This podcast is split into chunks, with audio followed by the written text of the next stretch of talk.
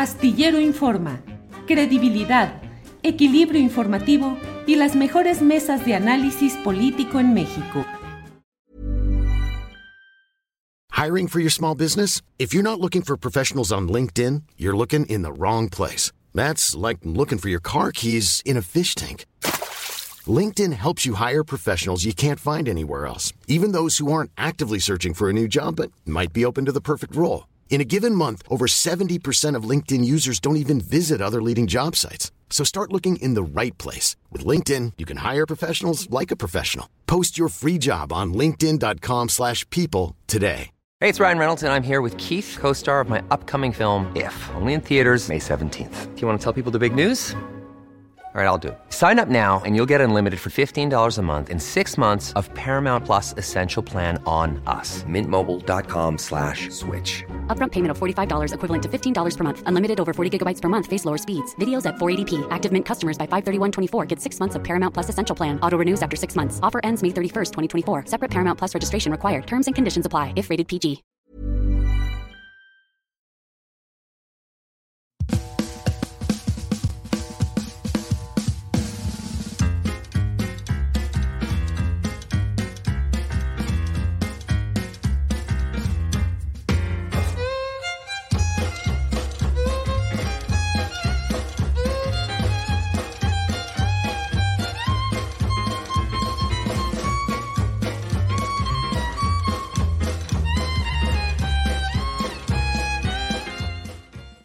La una de la tarde, la una de la tarde en punto y ya estamos aquí en Astillero Informa. Gracias por acompañarnos en este miércoles 24 de enero de 2024, el día 24 del año 24. Gracias por estar aquí en esta transmisión donde, como siempre, vamos a tener información, análisis, debate. Tendremos eh, la mesa, la mesa de periodismo de este miércoles, siempre interesante, siempre activa Van a estar Juan Becerra Costa, Arturo Cano y Daniela Barragán. Además, vamos a tener la oportunidad de mm, hablar, de hablar sobre varios temas interesantes de lo que está sucediendo en nuestro país.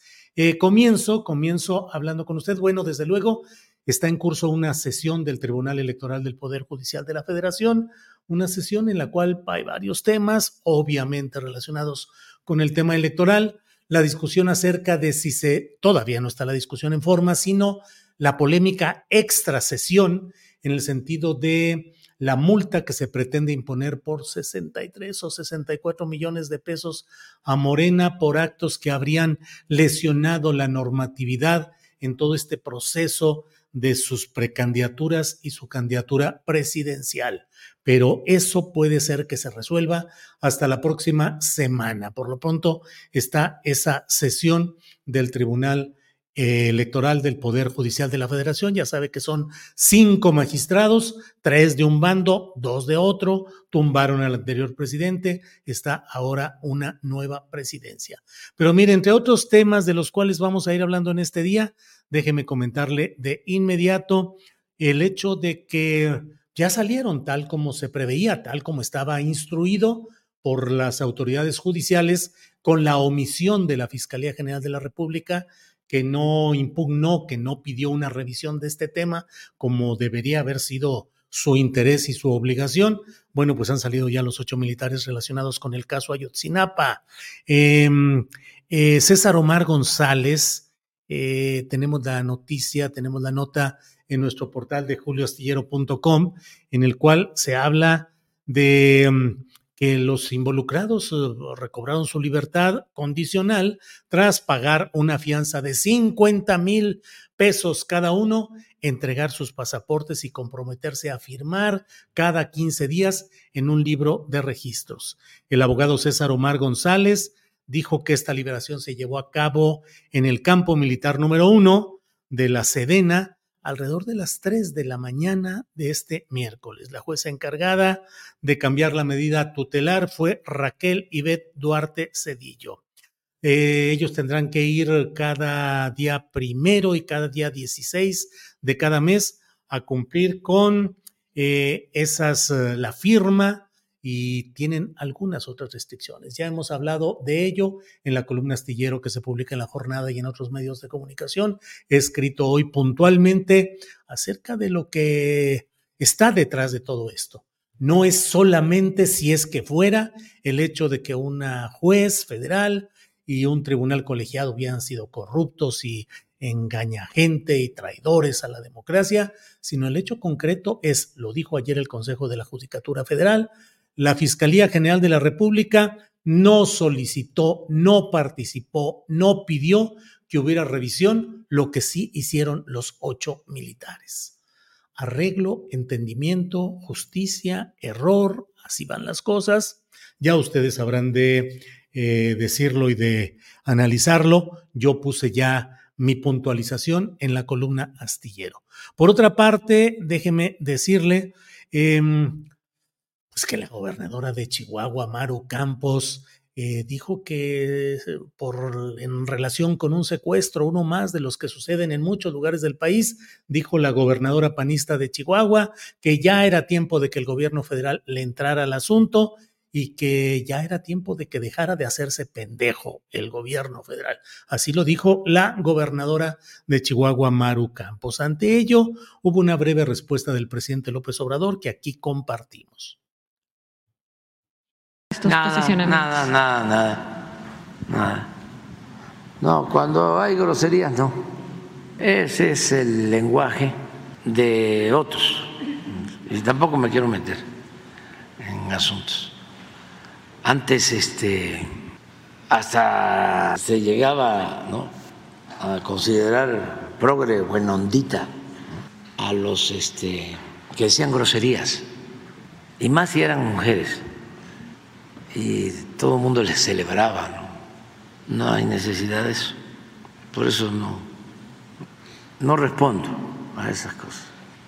Y es también cuestión de la temporada como hay elecciones.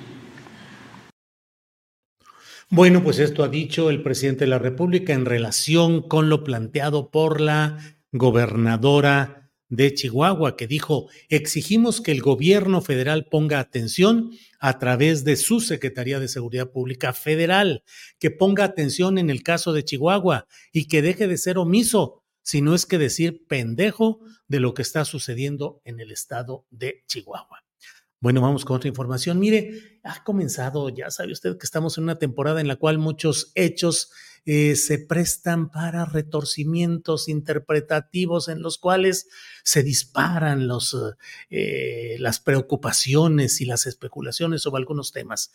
Em, hoy en el Diario Oficial de la Federación se ha publicado el decreto que envió el Poder Legislativo, es decir, las cámaras de senadores y de diputados, que enviaron al presidente de la República para que en su obligación constitucional lo publicara en el diario oficial de la Federación. Así lo hizo y es un decreto mediante el cual se establece que la nueva legislatura federal entrará en funciones eh, el 1 de octubre, es decir, porque había el problema de que parecía que se iban a, a empalmar dos legislaturas, la actual saliente y la entrante, por un problema de fechas que no había resuelto el propio Congreso. El Congreso lo resolvió, se ha publicado ya en el Diario Oficial de la Federación y han empezado a decir, imagínense lo que va a hacer López Obrador con ese mes en el cual él habrá de estar todavía todo septiembre como presidente de la República.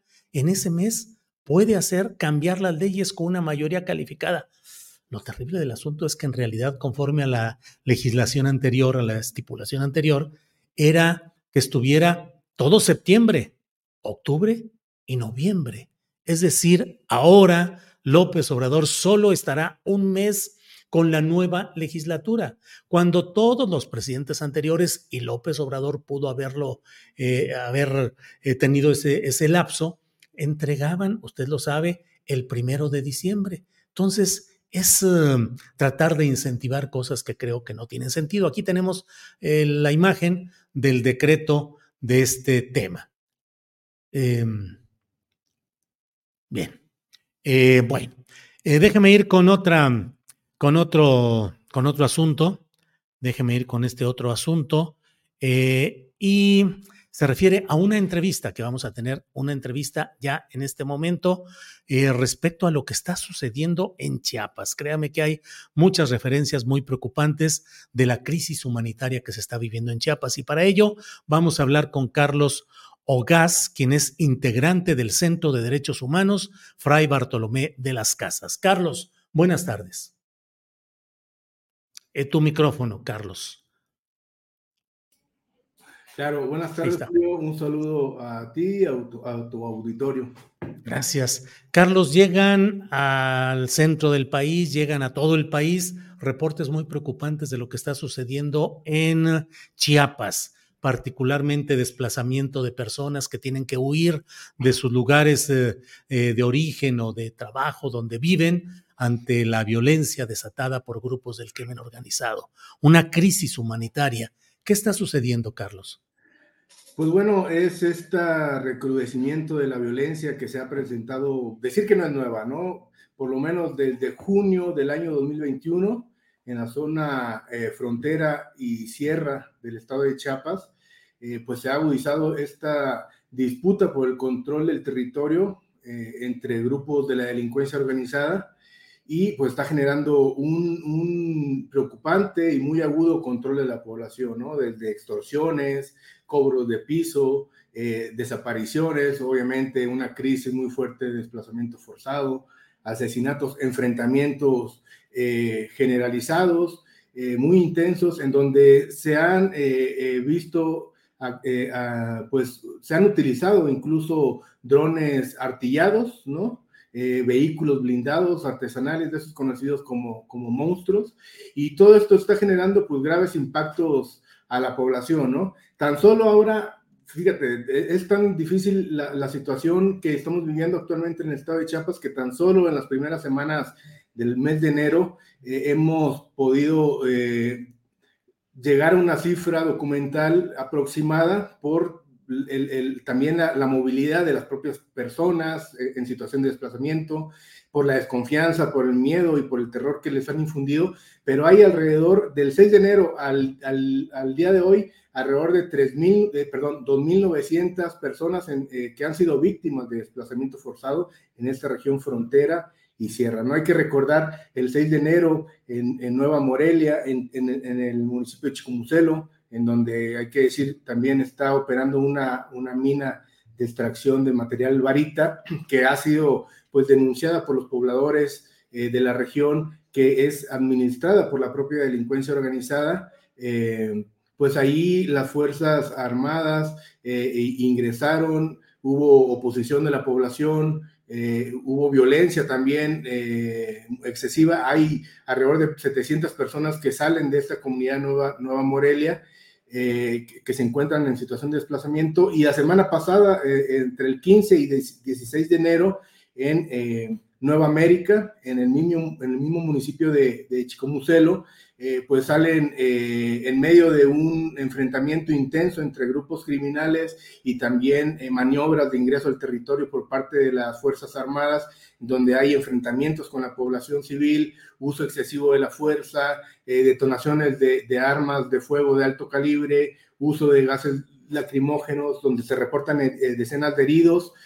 también hay reportes de desaparición de personas, de reclutamiento forzado por parte de los grupos criminales, eh, pues en, en, en, en, varias ejidos, comunidades de Chicomucelo, pero también de Socoltenango y de la Concordia, más, eh, digamos, en la región frontera, sierra, pero en la parte norte, más pegada a la presa Langostura, pues hay una cifra que nosotros, eh, antier, tuvimos una documentación en terreno y logramos documentar alrededor de 2.300 personas que se encuentran en situación de desplazamiento forzado, ¿no? De, de, estos tres municipios, de Chicomucelo, Socoltenango, La Concordia, y eh, pues bueno, son, eh, eh, son núcleos poblacionales que vienen en los límites entre Socoltenango y Chicomucelo de comunidades, ejidos que, que se llaman El Retiro, Nuevo Chegel, Nuevo América, Alfonso Corona del Rosal, eh, eh, Puerto Rico,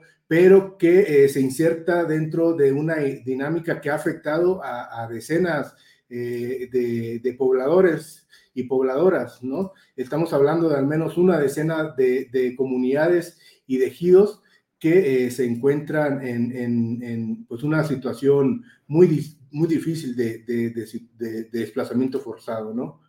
Sí. Carlos, eh, varios videos que hemos estado viendo, varios videos que envían personas desde esas comunidades y que son difundidos, em, muestran la confrontación de eh, personal, comuneros, ejidatarios, eh, que viven en sus terrenos y que están bloqueando el acceso del propio ejército, acusándolo de que no pone orden en lo general y que permitir que entren es permitir de alguna manera que se favorezca a uno u otro de los grupos del crimen organizado.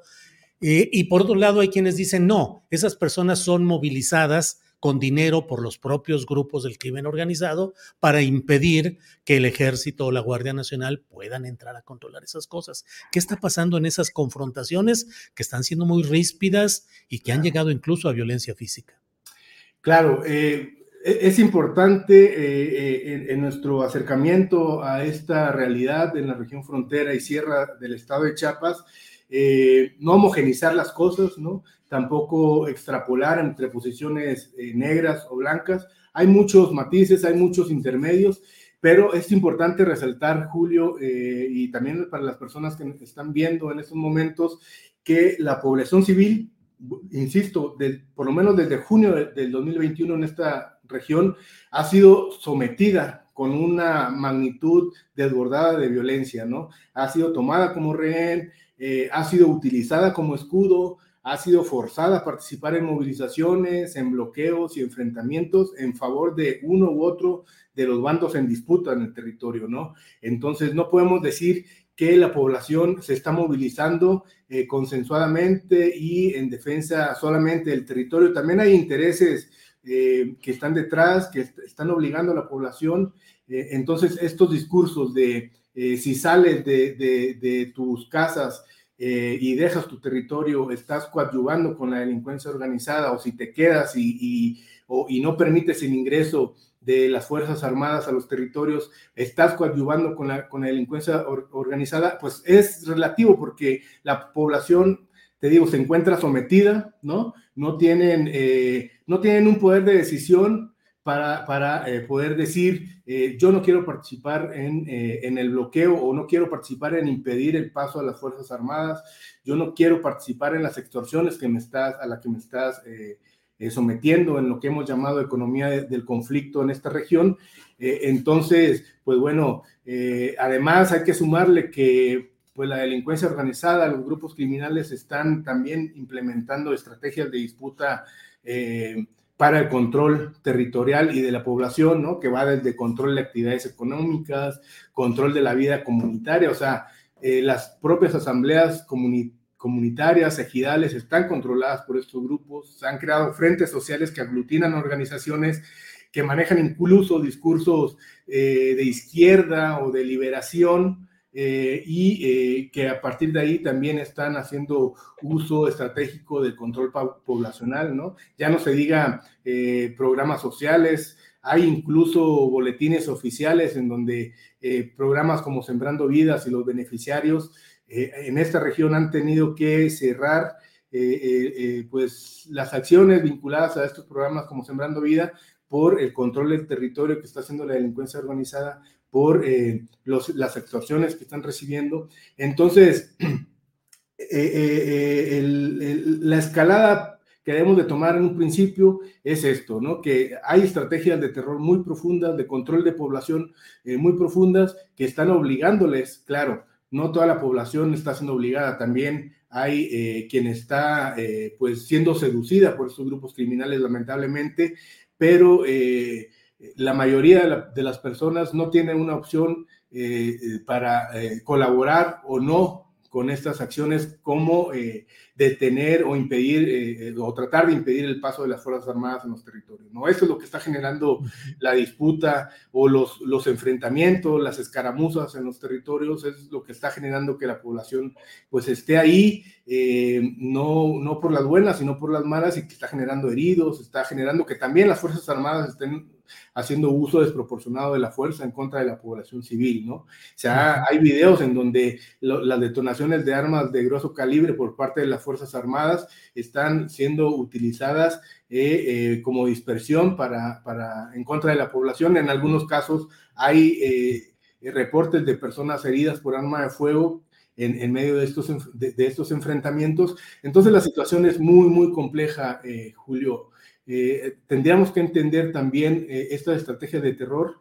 Eh, por ahí hay un, un, una iniciativa de redes de la sociedad civil que están próximas a sacar un informe que, que describen densamente esas, estas estrategias de disputa entre grupos criminales y también las estrategias de control territorial y de la población que los dejan en medio de, de de, pues les, son, les arrebatada su, su, poder de decisión, de vida, eh, eh, en medio de estrategias de, de, terror muy profundas. Es una situación muy, muy preocupante, Julio. Carlos, pues te agradecemos que nos acerques a lo que está sucediendo allá. Estaremos atentos y te agradezco esta oportunidad de platicar. Carlos Ogaz, integrante del Comité de Derechos Humanos Fray Bartolomé de las Casas. Gracias, Carlos. Gracias a ustedes por el espacio, Julio. Un saludo de nuevo a ustedes y al auditorio. Gracias. Hasta pronto.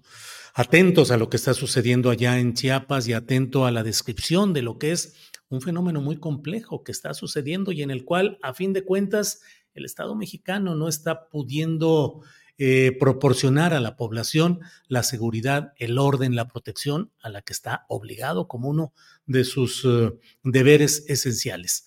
Bueno, eh, Mario Delgado, Mario Delgado, el presidente nacional de Morena, ha dicho pues que no, que en realidad él no expulsó eh, a la presidenta municipal de, mm, de Manzanillo, Colima, que no la expulsó a Griselda Martínez, ni le, ni le impidió que sea aspirante a senadora por Morena.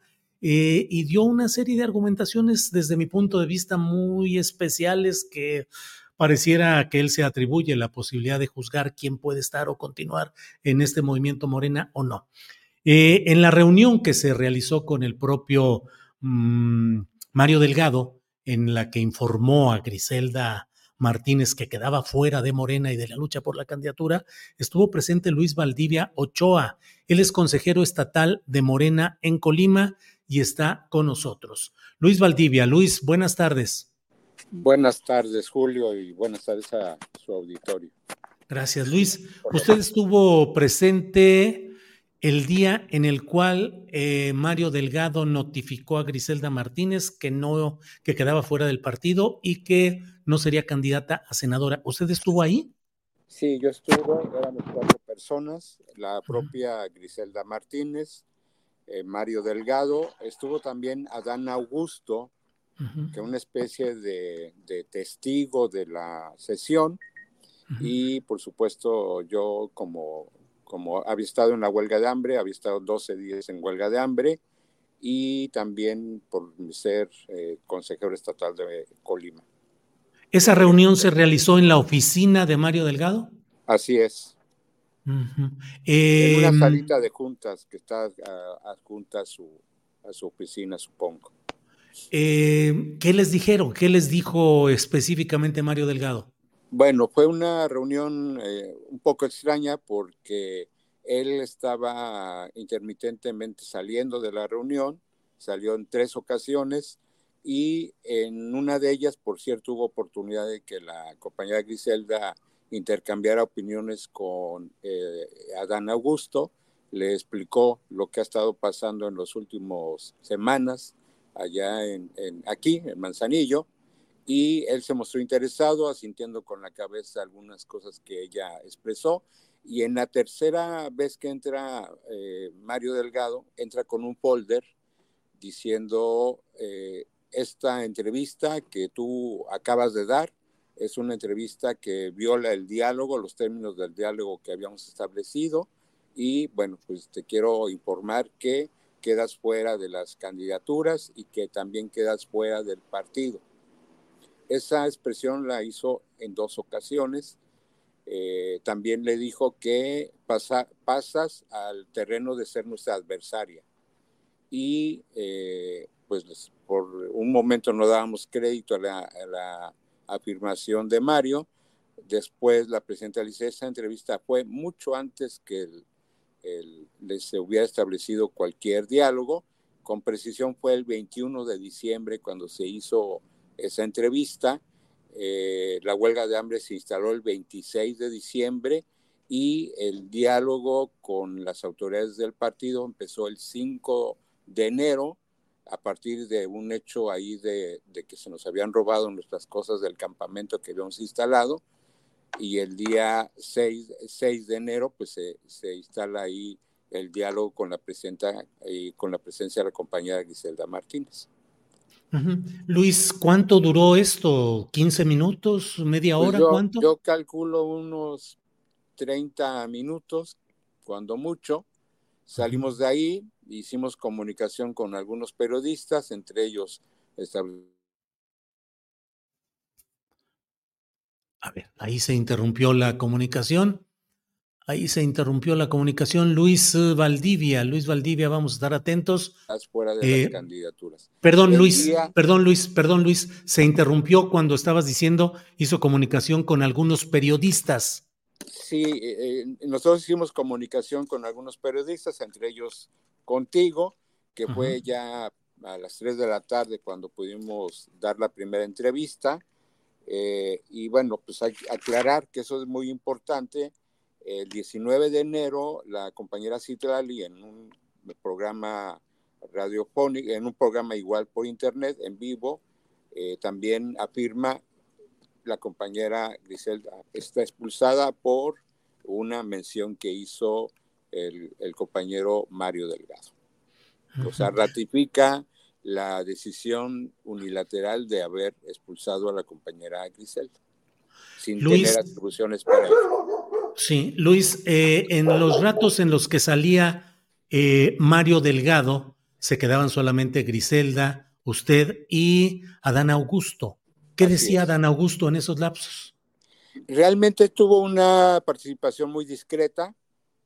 Eh, repito, en la primera parte la presidenta narró lo que habíamos estado padeciendo en Manzanillo y bueno, yo interpreto que lo invitó porque hubo algunos compañeros eh, conocidos míos que apoyaron la campaña de Adán Augusto y entonces como que quiso eh, hacerlo ver como si, algo así como si hubiera sido parte de, de un grupo, lo cual pues en Morena están prohibidos los grupos, y también aclarar que una vez que concluyó el proceso de definición de candidatura para el tema de quién encabezaría los trabajos de, Morena para la formación de los comités.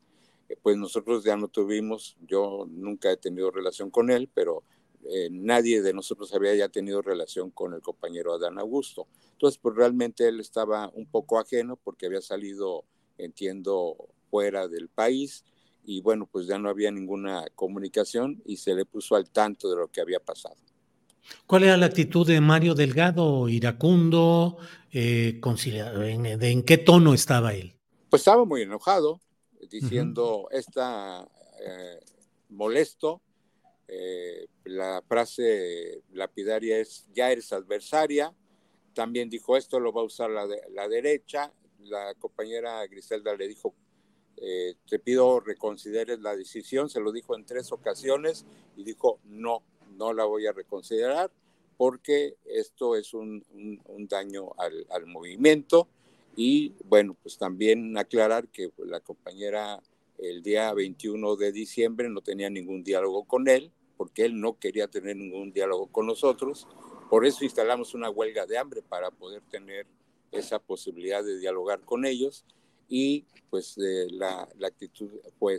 Algo que me llamó mucho la atención fue que dijo y si es por tu seguridad, como si todo se refiriera a eso, dijo, eh, y no te preocupes, vas a mantener tu seguridad este, y vas, va a ser hasta que concluyas tu, encargo. Incluso le dijo, concluyendo tu encargo, vas a seguir teniendo seguridad por algún tiempo. Eh, nada más que en la tarde tuvimos, no puedo decir, revelar el nombre de qué autoridad fue, lamento no poder decirlo, pero una alta autoridad que maneja temas de seguridad le dijo que pues, ningún dirigente del partido le puede asegurar que tenga garantizada su seguridad personal. ¿no? El reportaje, la entrevista eh, realizada por Ricardo Ravelo y publicada en Sin embargo, señala fundamentalmente, tiene como título Colima, el narco y Morena. Y en él se menciona, entre otras cosas, el hecho de que algunos personajes relacionados con el crimen organizado estarían presentándose o participando en actividades eh, junto a la candidata a la presidencia por Morena, Claudia Sheinbaum.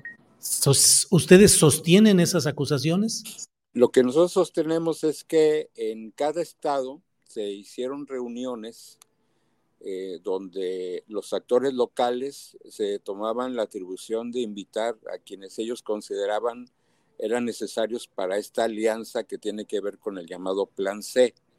Nosotros desde hace, a mí me consta, desde hace años, yo tengo radicando en Manzanillo cinco años, la compañera Griselda Martínez ha buscado una interlocución para hacer señalamientos en cuanto al tipo de personajes que se han venido acercando más específicamente en los dos últimos años, que es cuando hay, una, hay un cambio de administración en el gobierno del estado y pues que hay, ha habido personajes que tienen por lo menos una, una procedencia e intereses dudosos que no deberían de estar cercanos a la cuarta transformación.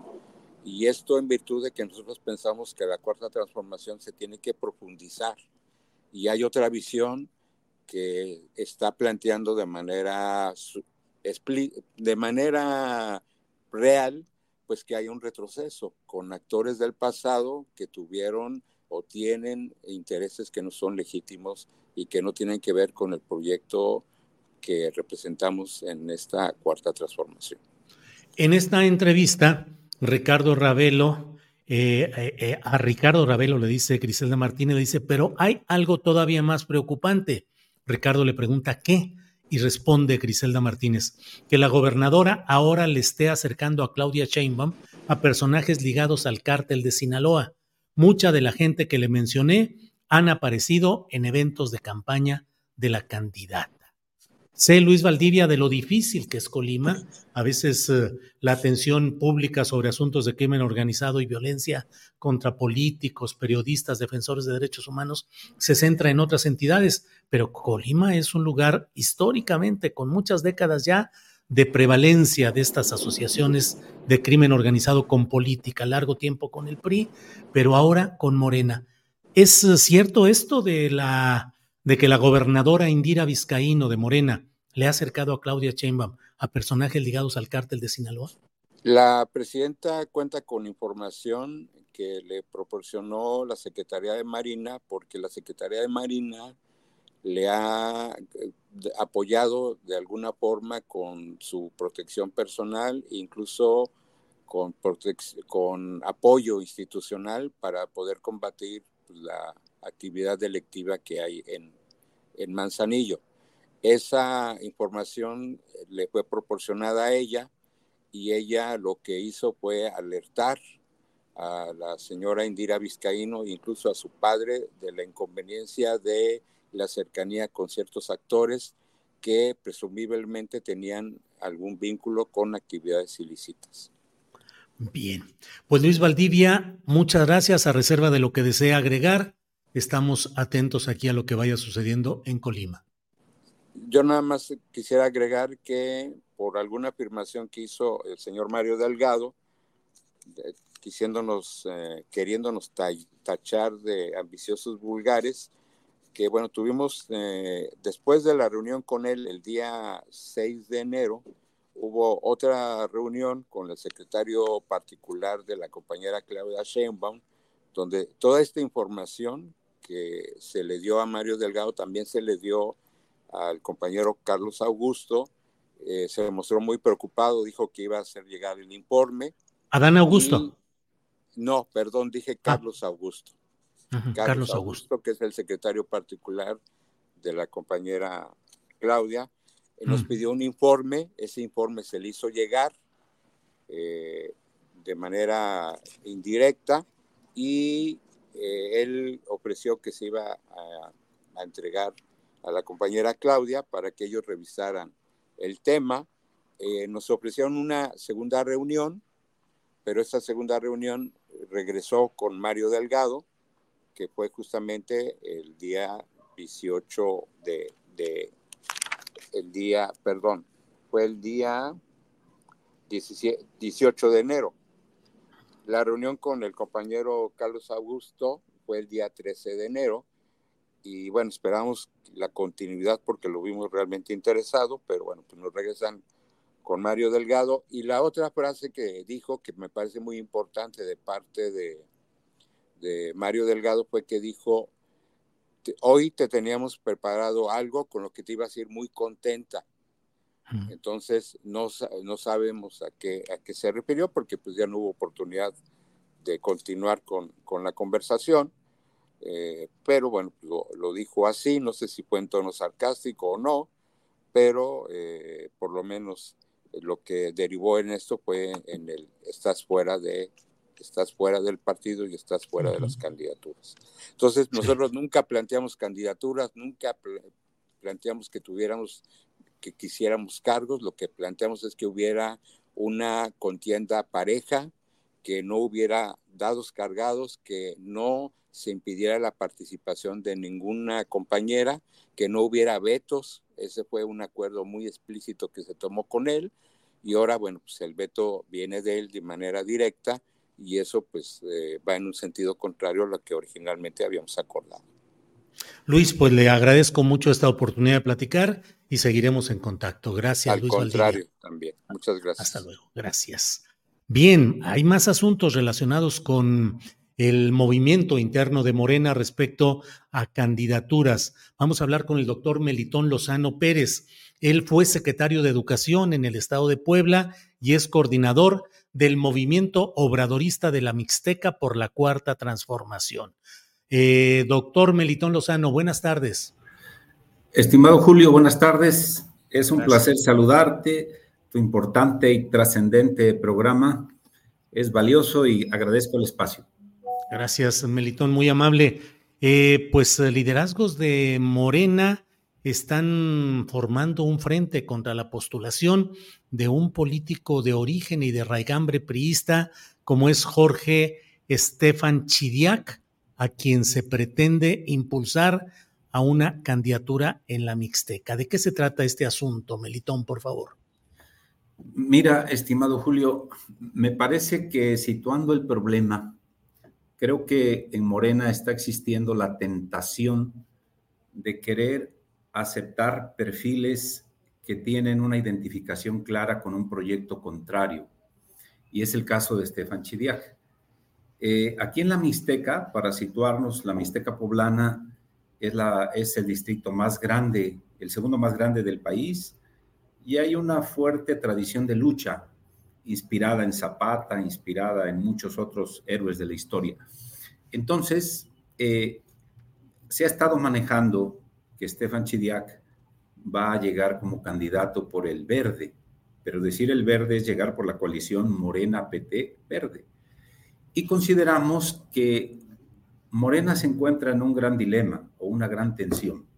La tensión es mantenerse defendiendo los principios, la identidad, o abrirse y crecer. Pero me parece que no se puede abrir el partido rompiendo la coherencia ideológica, ni tampoco cerrarse como una, como una secta. ¿Cuál sería el planteamiento que nosotros manejamos? Pues es que, como lo dice Andrés Manuel, eh, aduciendo a Benito Juárez, la justa medianía. Me parece que el establecimiento de criterios claros serían la clave para resolver este problema. Y una persona que ha demostrado identificarse con las causas neoliberales, que las ha defendido, pero además ha estado en contra del proyecto de la 4T, no debería ser considerado. Creo que eso es una premisa básica. ¿Y por qué decimos que no debería de ser considerado? Por ejemplo, Estefan Chiliac, punto número uno, participó en la comisión redactora y votó a favor del FOBAPROA y lo seguimos pagando. Número dos, él fue el operador principal siendo el secretario de Finanzas de este programa que se le llamó eh, los monederos electrónicos, el Monex Gate, que significó un fraude electoral a favor de Peña Nieto. Entonces, actuó en contra del presidente, actuó en contra, y eso se le llama corrupción y está totalmente documentado. Tercera, aquí en el 2021, en el Congreso de Puebla, su posición fue totalmente contraria a la reforma energética, restándole eh, privilegios a las empresas privadas y a favor de, diríamos, de mejorar las condiciones de la Comisión Federal de Electricidad. Entonces, tan solo estos tres hechos nos muestran que es un personaje ligado a la mafia del poder, ligado a la corrupción, ligado a las privatizaciones, y es exactamente lo que le da identidad a la 4T. El presidente López Obrador, y, quiero hacer un énfasis en esto, él desde que empieza su lucha, desde el 2006 o antes, y gana en el 2018, tuvo este arrastre porque logró decodificar y logró condensar el hartazgo del pueblo de México y, aquí en, la, en Puebla y esta región mixteca contra estos cuatro aspectos, la mafia del poder, la corrupción personificada en el PRI, en el PAN. Y si alguien pertenece a esto o ha demostrado con sus actos estar de ese lado, pues nos parece un contrasentido y nos parece que que es incongruente ahora reclutarlos. Nos parece que Morena perdería identidad y eso generaría pues una gran frustración para muchísima gente. Melitón, eh, yo me quedé en que Estefan Chidiac era diputado del PRI en el Congreso de Puebla. ¿Sigue ahí? Sigue ahí, sigue ahí, pero en este momento han declarado los dirigentes, sobre todo el del Verde, que ya le hicieron la invitación para que se pase a esta coalición Morena PT Verde y que sea candidato por el Distrito 14, al que estoy señalando. Aquí en el Distrito 14 existe una tradición de lucha muy grande, hay cientos de comités obradoristas por la Cuarta Transformación y todos eh, existe un mal sabor de boca, existe una gran inconformidad, además por otros elementos que me parece no están dando certidumbre al proceso, pero sobre todo este, porque es un actor paradigmático es un actor demasiado relevante, identificado con el neoliberalismo, y que ahora pase estas filas, nos parece que es un contrasentido. Bien, Melitón. ¿Y la dirigencia estatal de Morena qué dice? Pues será una alianza con el verde y nosotros no nos metemos en lo que define el verde. Supongo que por ahí irá algo. Mira, aquí en Puebla el Comité Ejecutivo Estatal eh, señala que es la Comisión Nacional de Elecciones la que va a decidir. Nosotros creemos que si bien la Comisión Nacional de Elecciones tiene facultades, pero el partido local es el que tiene el pulso más concreto.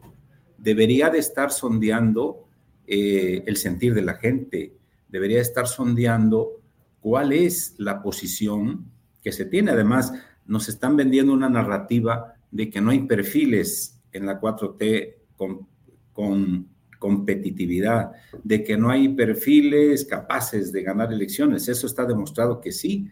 Además, eh, la narrativa ahora es la unidad, sí, pero nosotros decimos unidad con principios, unidad con ideología, unidad con debate, unidad con criticidad, porque caso contrario, eh, lo, que, lo que podemos estar haciendo es socavar, erosionar las bases fundamentales de esta democracia incipiente en Morena y de, la cual después nos lamentaríamos.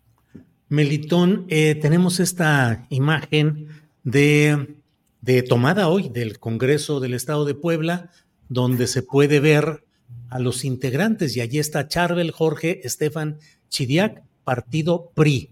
Allí están sus datos, al menos en el en el en la página oficial del Congreso de Puebla. Y está Charbel Jorge Estefan Chidiac en, el, uh, en este episodio.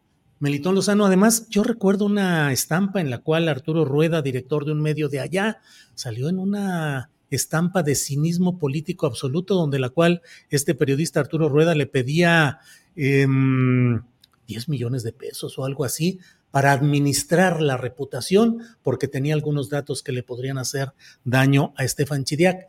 Ya no supe en qué quedó todo ese asunto, digo, excepto el encarcelamiento de Arturo Rueda por otro asunto, pero no sé si Estefan Chiriac finalmente mm, actuó contra el periodista o sobrellevó las cosas en cierto entendimiento.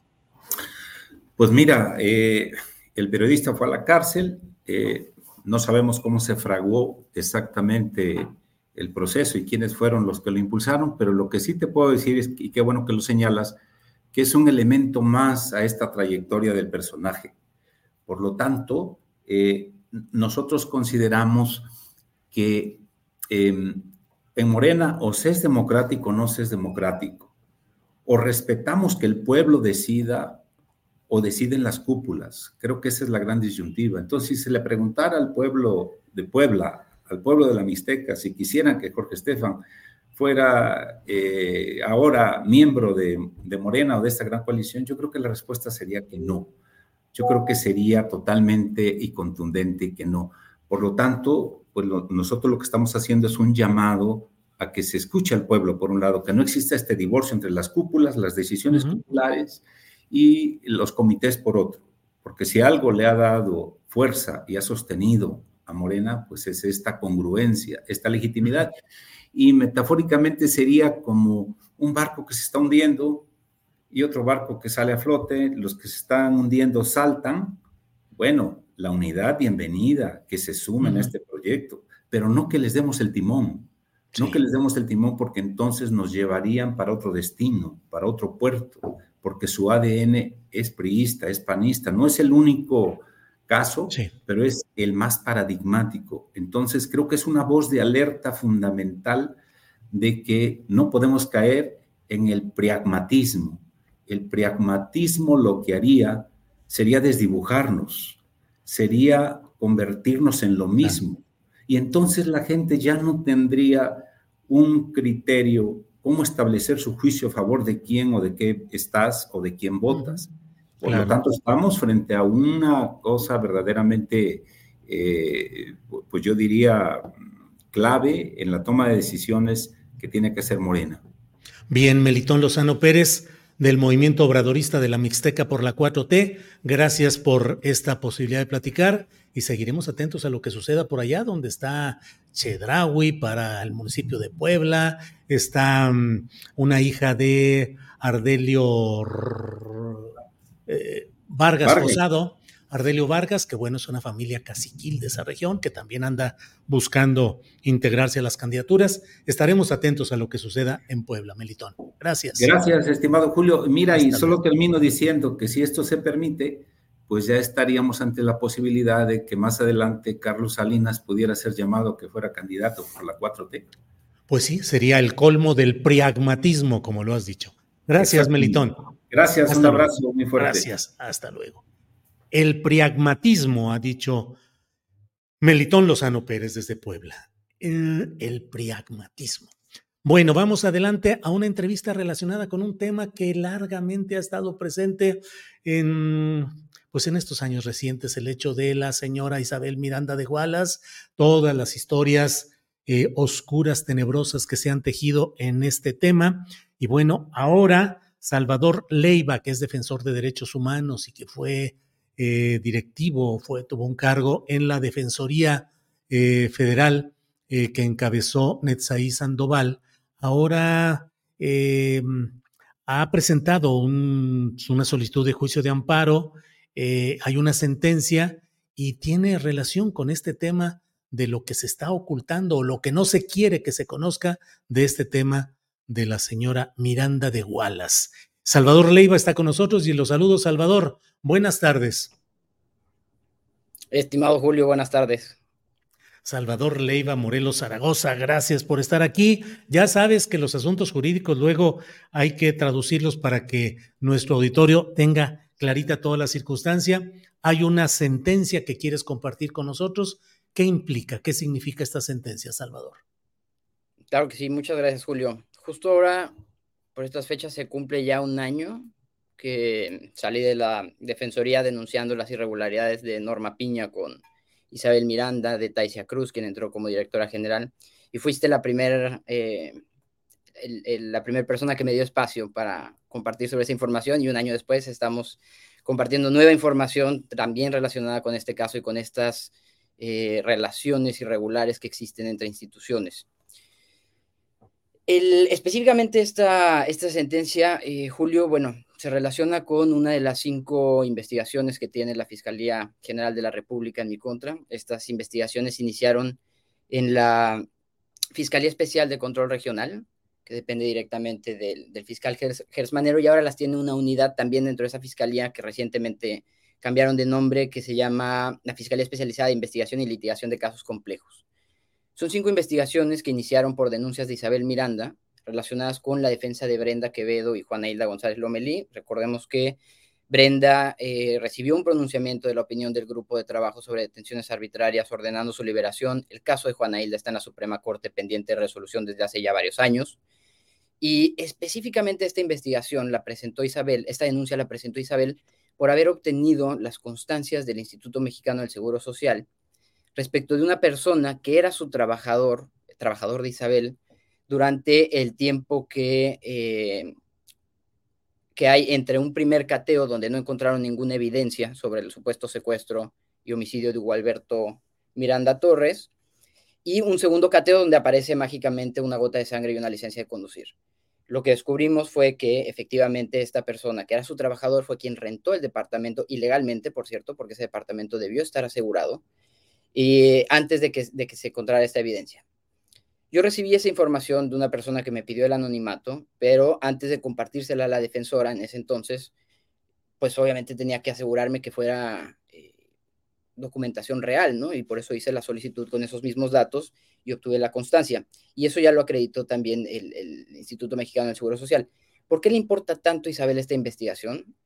Porque ella lo que está intentando con esta criminalización a la que se ha prestado la fiscalía sin ningún tipo de, pruebas o de, elementos objetivos es utilizar esta, este posible resultado que ella busca, que es una, un juicio en mi contra, en el juicio de Brenda, ¿no? Y decir, esa prueba es ilegal y por, y por tanto no la, puedes, este, no la puedes utilizar en el juicio. ¿Por qué? Porque es la prueba que demuestra que efectivamente ella tenía a alguien dentro de su eh, plantilla, era su empleado, para rentar el departamento y por eso apareció la gota de sangre. Es decir, explica este, este embrollo de por qué apareció una gota de sangre cuatro meses después de un cateo donde no se había encontrado nada, ¿no? O una licencia donde también eh, en el primer cateo no se había encontrado nada, e incluso fue habitado, se cambió la alfombra, etc. Lo que, lo que, lo que dice esta sentencia es, eh, yo presenté amparos en las cinco investigaciones eh, federales que tiene, tienen ya desde octubre de 2021 se presentó, Isabel estas denuncias. Y desde entonces el Ministerio Público no ha decidido si vamos a ir a juicio, si va a ejercer acción penal en mi contra o no. En ninguna de ellas, excepto en una que ahorita te platico, porque también tiene avances interesantes. Y presenté los, los amparos por esta, por esta dilación y lo, que, lo que dijo, hizo esta juez federal, la jueza quinta de distrito en amparo penal de la Ciudad de México, es decirle a la fiscalía, tiene 60 días para decidir si vas a ejercer acción penal en contra de Salvador o no.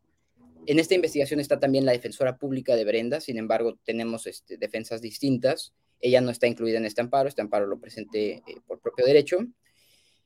Y lo preocupante, Julio, es que dentro de esta investigación han surgido documentos relevantes para la defensa del caso de Brenda, de Brenda y de Jacobo, que son quienes siguen en juicio de primera instancia, que a la fecha la Defensoría Pública no ha presentado en el, proceso.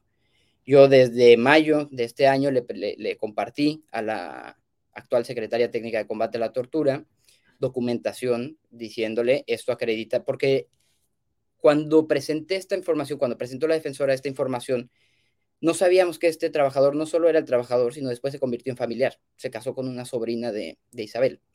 Esa información no se tenía cuando yo todavía estaba en la defensoría, la, obtuve con esta investigación en mi contra, se la compartí a la secretaria técnica, a la dirección general, no la han presentado en juicio. Eh, en esta investigación están ya las constancias donde el propio Instituto Mexicano del Seguro Social dice, sí, Rodrigo Osvaldo trabajaba para Show Poster, y para Isabel Miranda en el Colegio Aztlán, esas constancias son reales, son legítimas y tampoco las han presentado en el juicio. Eh, y haciendo un balance sobre esto, Julio, pues, un año después, es precisamente las, las preocupaciones que yo tenía al momento de mi renuncia sobre las condiciones en la Defensoría Pública, pues se han comprobado ciertas, ¿no? No hay una intención real de la Dirección General de eh, apoyar el caso, eh, apoyar la defensa de Brenda y de Jacobo como se estaba haciendo, ni del resto de las personas implicadas.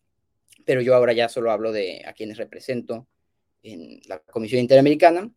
Eh, por cierto, también ahí te, te, cuento y le cuento a tu auditorio que esta semana solicitamos ante la Comisión Interamericana la priorización del caso de Brenda Quevedo. La comisión publicó una nueva resolución a finales del año pasado donde permite que ciertos casos que abordan temas coyunturales o problemáticas estructurales puedan priorizarse, es decir, que se salten la fila, por así decirlo, de cuando les tocaría y se resuelvan antes para solucionar estos temas.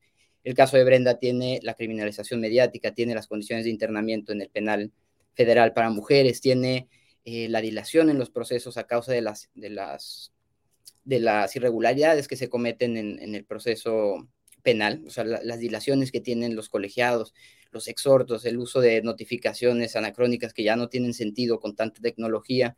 Tiene muchos temas, el caso de Brenda, que le aplican a cientos y miles de personas, no solo sobrevivientes de tortura, sino que se han visto envueltas en este torbellino de sistema de justicia penal fallido, y en particular también de las mujeres que están ahorita en el Ceferezo 16, que es un, penal que vive una crisis de derechos humanos desde hace tiempo también ante la ausencia total de las instituciones como son la CEAB, la Defensoría Pública Federal, la CNDH, em, y que ponen en gran riesgo a Brenda Quevedo y a todas las mujeres que están ahí. También estamos este, impulsando ese tema para que la comisión decida cambios estructurales en, el penal de mujeres, que ese penal no tendría por qué existir, Julio. Entonces, por más que en sentido estricto lo que significa esto es que pronto me van a avisar si, nos vamos a juicio o no, o sea, si van a presentar eh, cargos, por así decirlo, en mi contra o no, sigue siendo un avance en cuanto a la estrategia general de defensa de Brenda Quevedo y de Jacobo. ¿Por qué? Porque esto demuestra también cómo ha funcionado la criminalización de la defensa en este caso y eh, se han obtenido incluso pruebas que son útiles para el caso, a pesar de que la Defensoría no las ha presentado, que eso hago un llamado a la, a la Dirección General, a la Directora General, que tome cargas en el asunto. No puede ser que Brenda durante 18 años se ha tenido que defender prácticamente sola, ella intentando buscar las pruebas por como pueda, intentando presentarlas.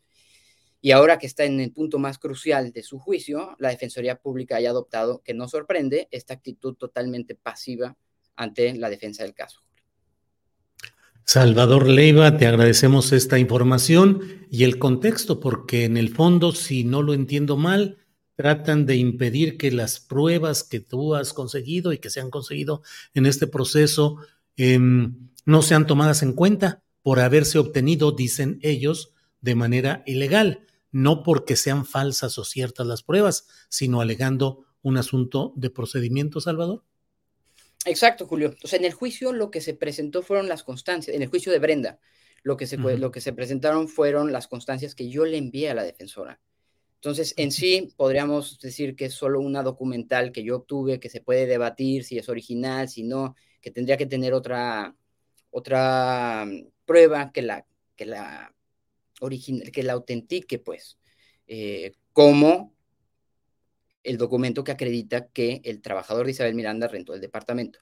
Eso no se, no se tenía en ese entonces, pero ahora esa documentación ya la aportó el propio IMSS en esta investigación en mi contra y de la defensora de Brenda, es decir, la Dirección General tiene acceso a ese, ese expediente, a pesar de que yo también se lo sé se los he compartido, te digo, desde mayo, sin respuesta alguna, por supuesto.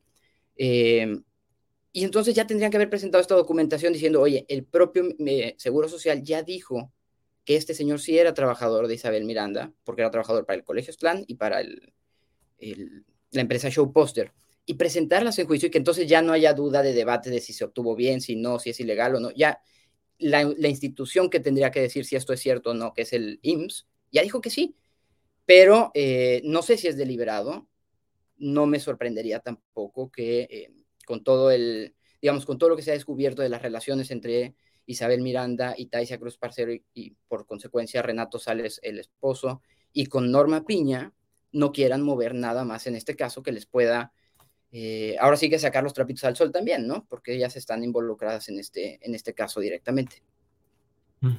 Bien, pues eh, Salvador, estamos atentos a lo que suceda con este tema. Cuando haya algún resolutivo, estaremos también viendo qué es lo que sucede. Así es que, a reserva de lo que desees agregar, gracias, Salvador.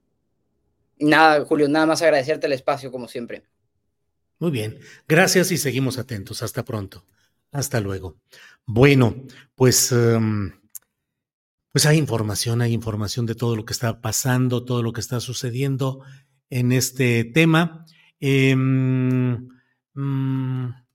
pero mire, hoy es un día en el cual en Argentina hay una amplia movilización, una amplia movilización de diversos sectores, personajes políticos que están en contra de lo que son las políticas y propuestas de Javier Milei como presidente de la República.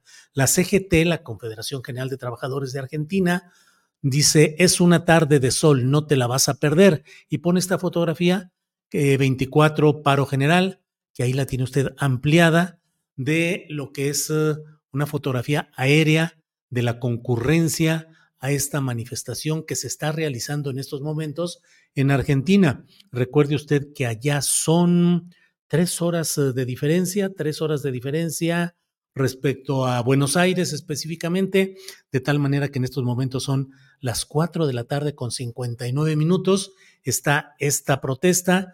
Eh, página 12 que es eh, eh, eh, un diario en el cual podemos asomarnos para ver cómo va transcurriendo la política, la economía, la sociedad de Argentina. dice que ha habido la justicia social no se entrega, dijeron Pablo Moyano y Héctor Daer, se dirigieron a la multitud con duras críticas al gobierno al que acusaron de destruir el Estado afirmaron que seguirán la lucha hasta que se rechace el decreto de necesidad y urgencia y la llamada ley ómnibus. Resulta que Javier Milei acomodó todo para emitir un decreto que lo faculta la ley llamado decreto de necesidad y urgencia, mediante el cual cuando hay una situación extrema en la cual el Congreso no puede reunirse, en que no puede haber una vía institucional inmediata, se aprueba que haya un decreto de necesidad y de urgencia pero él lo está utilizando para proponer una serie de cambios que implicarían derogar artículos de las leyes, un nuevo modelo, un nuevo modelo que impulsa mi ley solo por su decisión de él, apelando a ese llamado decreto de necesidad y urgencia. Y por otra parte, la ley ómnibus, que se refiere a eh, eh, una ley que es para todos y que se engloban varios ordenamientos que pueden ir por separado, pero que se juntan para que todos sean votados de una sola manera, en este caso por el Congreso de Argentina, que debe sesionar mañana. El paro continúa y bueno, con una asistencia masiva. Son las dos de la tarde, son las dos de la tarde. Em, son las dos de la tarde. Vamos a una pequeña cortinilla de presentación y regresamos con nuestra mesa de periodismo. Adelante, por favor.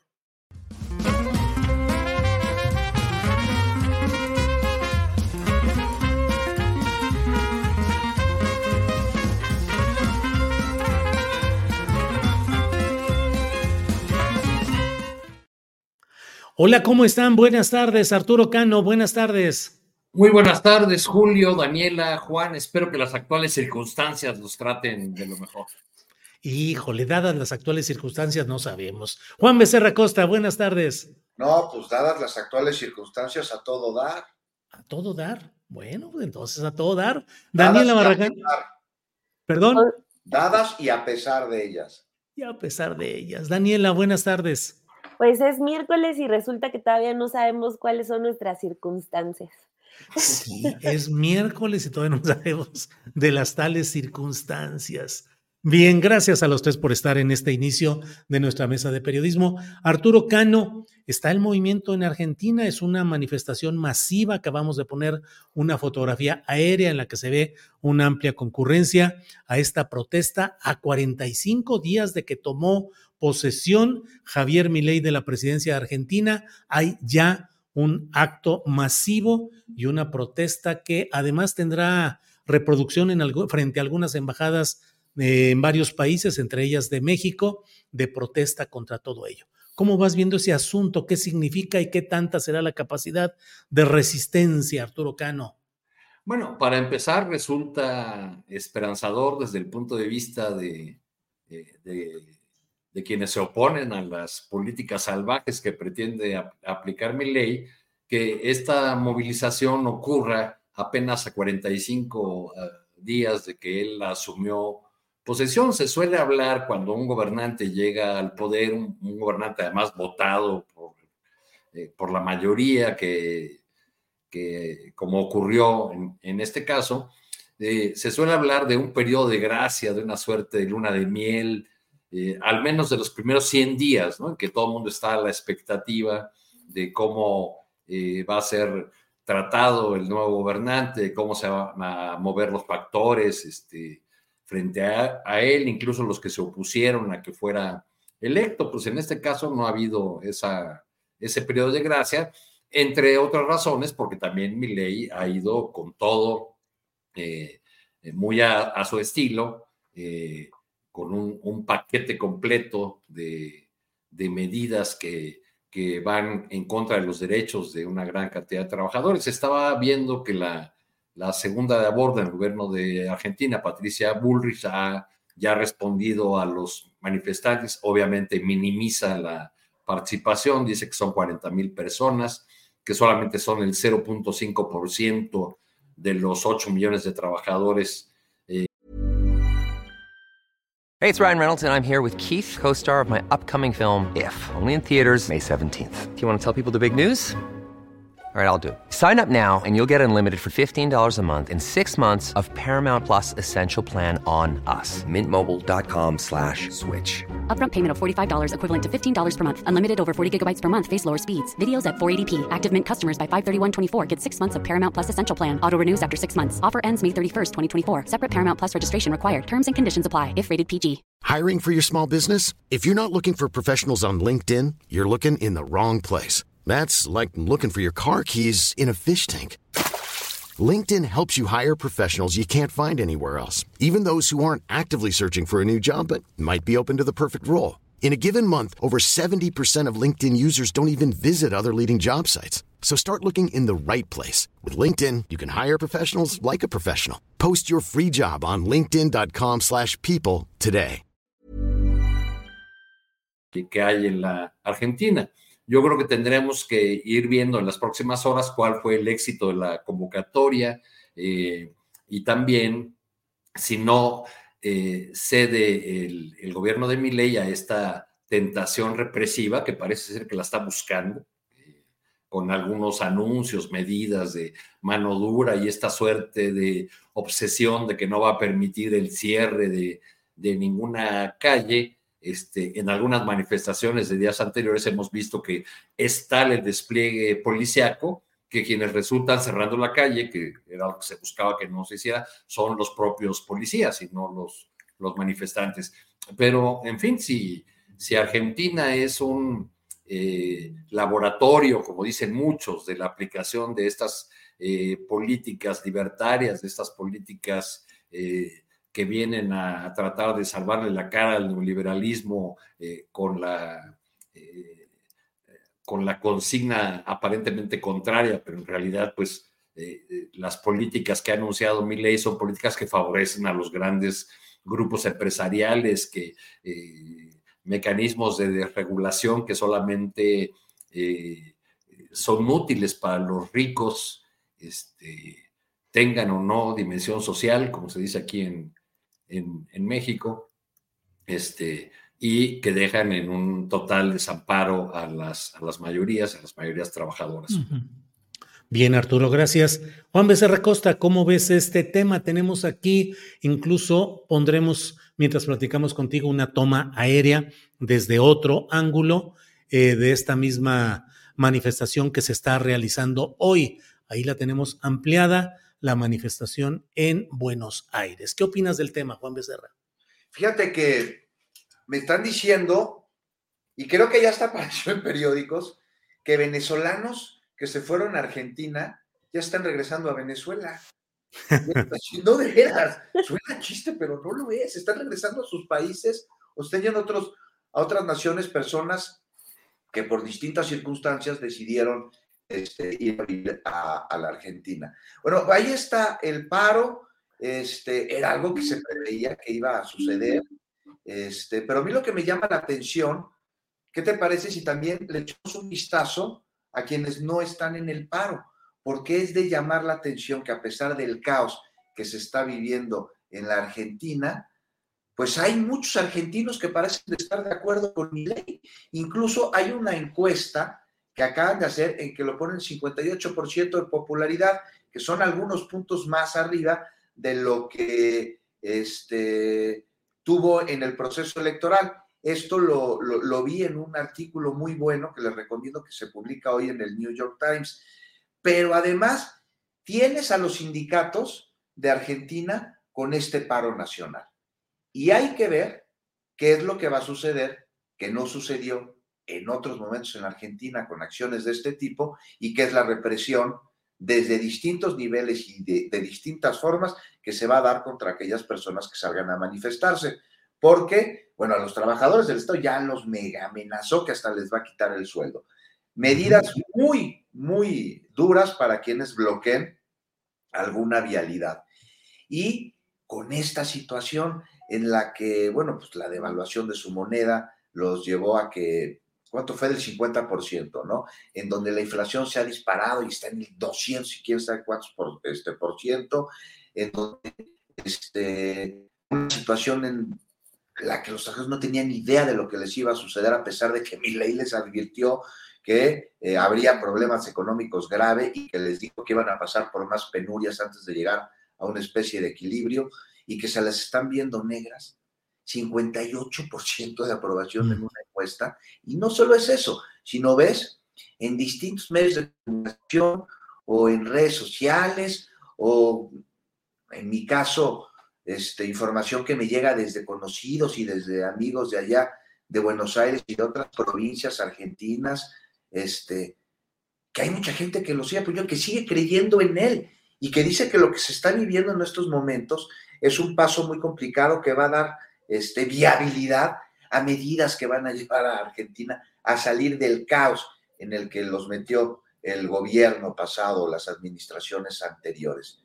Entonces, pues sí me parece muy interesante ver cómo va a evolucionar esto y si es que se llega a un término medio y es también si ver si mi ley pues llega a finalizar el año en su cargo como presidente y aquí, pues eso no sería la nota. La nota es quién está atrás de él y la nota es quién quedaría en su lugar, y la nota es ver quién es el que está moviendo los hilos detrás de mi ley con estos grandes intereses corporativos, grandes intereses económicos que pues pueden tener un presidente que quiten siempre y cuando se garantice un proyecto en el que, bueno, pues se beneficie solo unos cuantos, a los grandes empresarios y la gran mayoría de los ciudadanos sean tratados como bienes de consumo. No sé ustedes cómo la ven. Bien, Juan, gracias. Daniela Barragán, mira sobre lo que habla eh, Juan Becerra Costa, el propio vocero de la presidencia, dijo algunos miles parando, algunos millones trabajando. Fin, punto. En fin, ¿cómo ves el asunto, Daniela Barragán? Pues eh, siempre es como el mismo discurso de intentar desacreditar a los trabajadores que protestan porque están en su derecho. O sea, si estuvieran con las condiciones mínimas de dignidad no solamente en el sitio donde uno trabaja, sino en todo tu entorno, pues perfectamente no los tendrías eh, protestando. Pero eso, eh, ese tipo de frases siempre las hemos visto. Nosotros mismos hemos sido víctimas de, eh, esa frase incluso clasista, ¿no? esa noción de que quien protesta es un huevón, es un flojo, y no, sino es todo lo contrario. Están mostrando el músculo que lo hacen pronto, lo hacen muy a tiempo, a un mes de, de que Javier Milei llega a, la presidencia. Y sí creo que esta movilización es eh, el mensaje de ahora vamos nosotros, ¿no? Eh, Milei pues llega con todo un paquete de reformas que básicamente buscan ahorcarlos, ¿no? A, familias enteras en materia económica y de derechos. Y me sorprende, ¿no? Que eh, sobre todo Milei y su equipo vengan manejando una idea de que quieren hacer de Argentina un país desarrollado pero no respetan ni siquiera el derecho a la protesta. Esto porque también eh, anuncian que va a haber represalias contra quienes vayan a protestar, que se les va a reducir el salario. El otro decálogo que salió de que cualquier daño que se provocara en una manifestación se les iba a cobrar a, los manifestantes, que iba a haber incluso ahí un seguimiento de quienes estaban protestando, de, o sea, la criminalización de la protesta al máximo. Eso choca con cualquier país que se diga eh, desarrollado porque el derecho a la protesta es un derecho conquistado en la mayoría de nuestros países del continente. Por último, creo que también muestran como la cobardía y el miedo, porque creo que Argentina tiene una eh, larga tradición que no es de gratis, también eh, fue un país que sufrió mucho, mucho de, la dictadura y aprendieron a, protestar, a, a, salir a las calles. Yo recuerdo mucho eh, cuando aquí en México justo estaba por aprobarse la reforma laboral de Javier Lozano. A la par, también allá estaban intentando ampliarles la edad para jubilarse.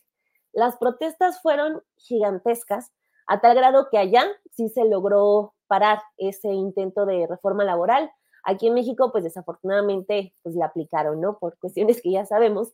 Y, hoy, y hay otro ejemplo, o sea, cuando empieza la movilización de las mujeres de la marea verde para, pues, exigir la legalización del aborto, eh, que se garantice la educación sexual en las escuelas, eh, que se garantice que, que tengan acceso a los anticonceptivos, solamente lograron, para darnos una idea, solamente lograron despertar a muchísimos países en todo el continente americano, México entre, entre esos países, que volvió el, pañuelo verde un símbolo de lucha y de unificación para todas las mujeres. Entonces, ese es el poder de Argentina. Creo que eh, llegan en un, muy, en un muy buen momento. Qué bueno que tenemos estas imágenes de las plazas abarrotadas, porque eso es lo que les toca, aguantar y resistir y sobre todo mostrar músculo. Muy bien, Daniela, gracias. Em, Arturo Cano, ¿qué crees que en la página de Actimber, esta oficina de colocación de ahorros y de manejos financieros, ya no apareció la imagen de em, Ernesto Cedillo y de eh, José María Aznar, que ayer había estado eh, muy presente en todo esto. Ahora dice este letrero, Gracias a, sus, eh, a su interés y participación se han cumplido todas las expectativas de asistencia, evento exclusivo para clientes, reservaciones cubiertas en su totalidad.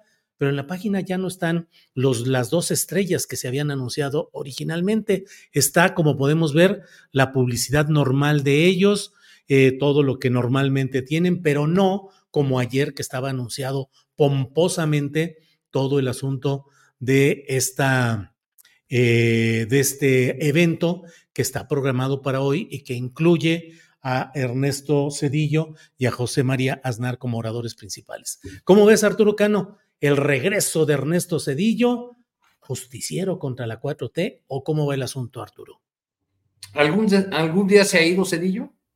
Pues. Digo, a ver, el, el presidente le plantea al expresidente Cedillo varias preguntas que tienen que ver con eh, su gestión relacionada sobre todo con el eh, FUBAPROA, con las pensiones de los trabajadores. Pero creo que al presidente López Obrador le hizo eh, falta la pregunta que está relacionada con lo que el mismo López Obrador ha padecido como herencia salinista, perdón, cedillista que es todo el entramado jurídico legal que Cedillo le, legó al país en su sexenio y, y que sigue vigente hasta ahora. Un entramado jurídico construido, hecho para, como dicen los expertos, para blindar, para dejar fuera de toda duda eh, de realización el modelo neoliberal. Ernesto Cedillo llegó eh, muy cuestionado su gobierno. Él mismo dijo que, que, su elección había sido legal, aunque inequitativa. Y con esa, eh, con esa fuerza que, tuvo en, su, en el arranque de su, de su sexenio, pese a la crisis del 94, que fue un años horribles, como, como dicen en, en latín, este, hizo una profunda reforma judicial, de un plumazo desapareció a toda la Suprema Corte de Justicia de la Nación, eran veintitantos ministros eh, y eh, se hizo un diseño de la Corte como la tenemos más o menos ahora. Cedillo dejó solamente a dos de los 22, me parece que eran, o 24 integrantes de la Corte en aquel momento, solamente quedaron Mariano Azuela y Juan Díaz Romero. y a partir de, del sexenio de Cedillo comenzaron a aprobarse y crearse la mayor parte de los órganos reguladores. ¿A qué es a lo que voy? Si algo ha padecido el, el presidente López Obrador, su propuesta política, su modelo de desarrollo, ha sido la resistencia de este aparato judicial, de esta herencia jurídica que dejó Cedillo que no tiene que ver con el tema de las pensiones o no necesariamente, Digo, tiene que ver con todo, porque es, eh, eh, digamos, es un entramado jurídico destinado a, eh, crear leyes que favorecen o que terminaron favoreciendo a los, a los monopolios. En, en, todo el mundo había una tendencia a crear órganos reguladores, órganos autónomos, destinados, se decía, a defender a los consumidores o a los, o a los ciudadanos. Y estos órganos reguladores nunca eh, defendieron en general a los consumidores o a los ciudadanos, defendieron a las grandes empresas, favorecieron el fortalecimiento de los monopolios. O sea, habría que revisar qué ocurrió en todas las áreas, en telecomunicaciones, en energía, en fin, en todas las áreas que, en las que se crearon eh, profusamente estos, estos órganos, si realmente esto se tradujo en un beneficio eh, para los consumidores y, si los servicios fueron mejores, si los productos fueron mejores, si se creció la, competencia y no ocurrió así. Entonces, este, este modelo en realidad pues sigue más o menos eh, intocado. Y si alguien logró tener un poder transaccional, no fue Salinas, con todo que sea el villano favorito, fue, fue Cedillo. Durante Vicente Fox gobernó con una corte cuyos integrantes habían sido nombrados por el presidente anterior. Fue hasta 2003 que pudo meter dos en la Suprema Corte. Híjole. Bien, bien interesante ese planteamiento de que en realidad la transeccionalidad ha sido de Cedillo. Juan Becerra Costa, ¿qué opinas del tema, por favor? Pues todos pendientes, ¿no? Para ver si se aparece Cedillo Sí, parece que sí se va a realizar, nomás que tumbó de su página la promoción Actimber, pero bueno, ya veremos. De niño, de niño fue bolero, ya que estamos ahora en épocas electorales. Se lo madrearon. de la cultura del esfuerzo y todo eso, Cedillo fue bolero en Tijuana.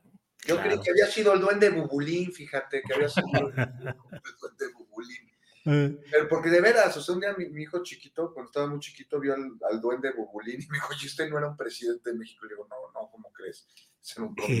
Este sí era muy simpático. Pero bueno, te digo que todos pendientes y, ¿qué te digo, Julio? Mira, Aznar, imagínate, Cedillo con Aznar, una charla.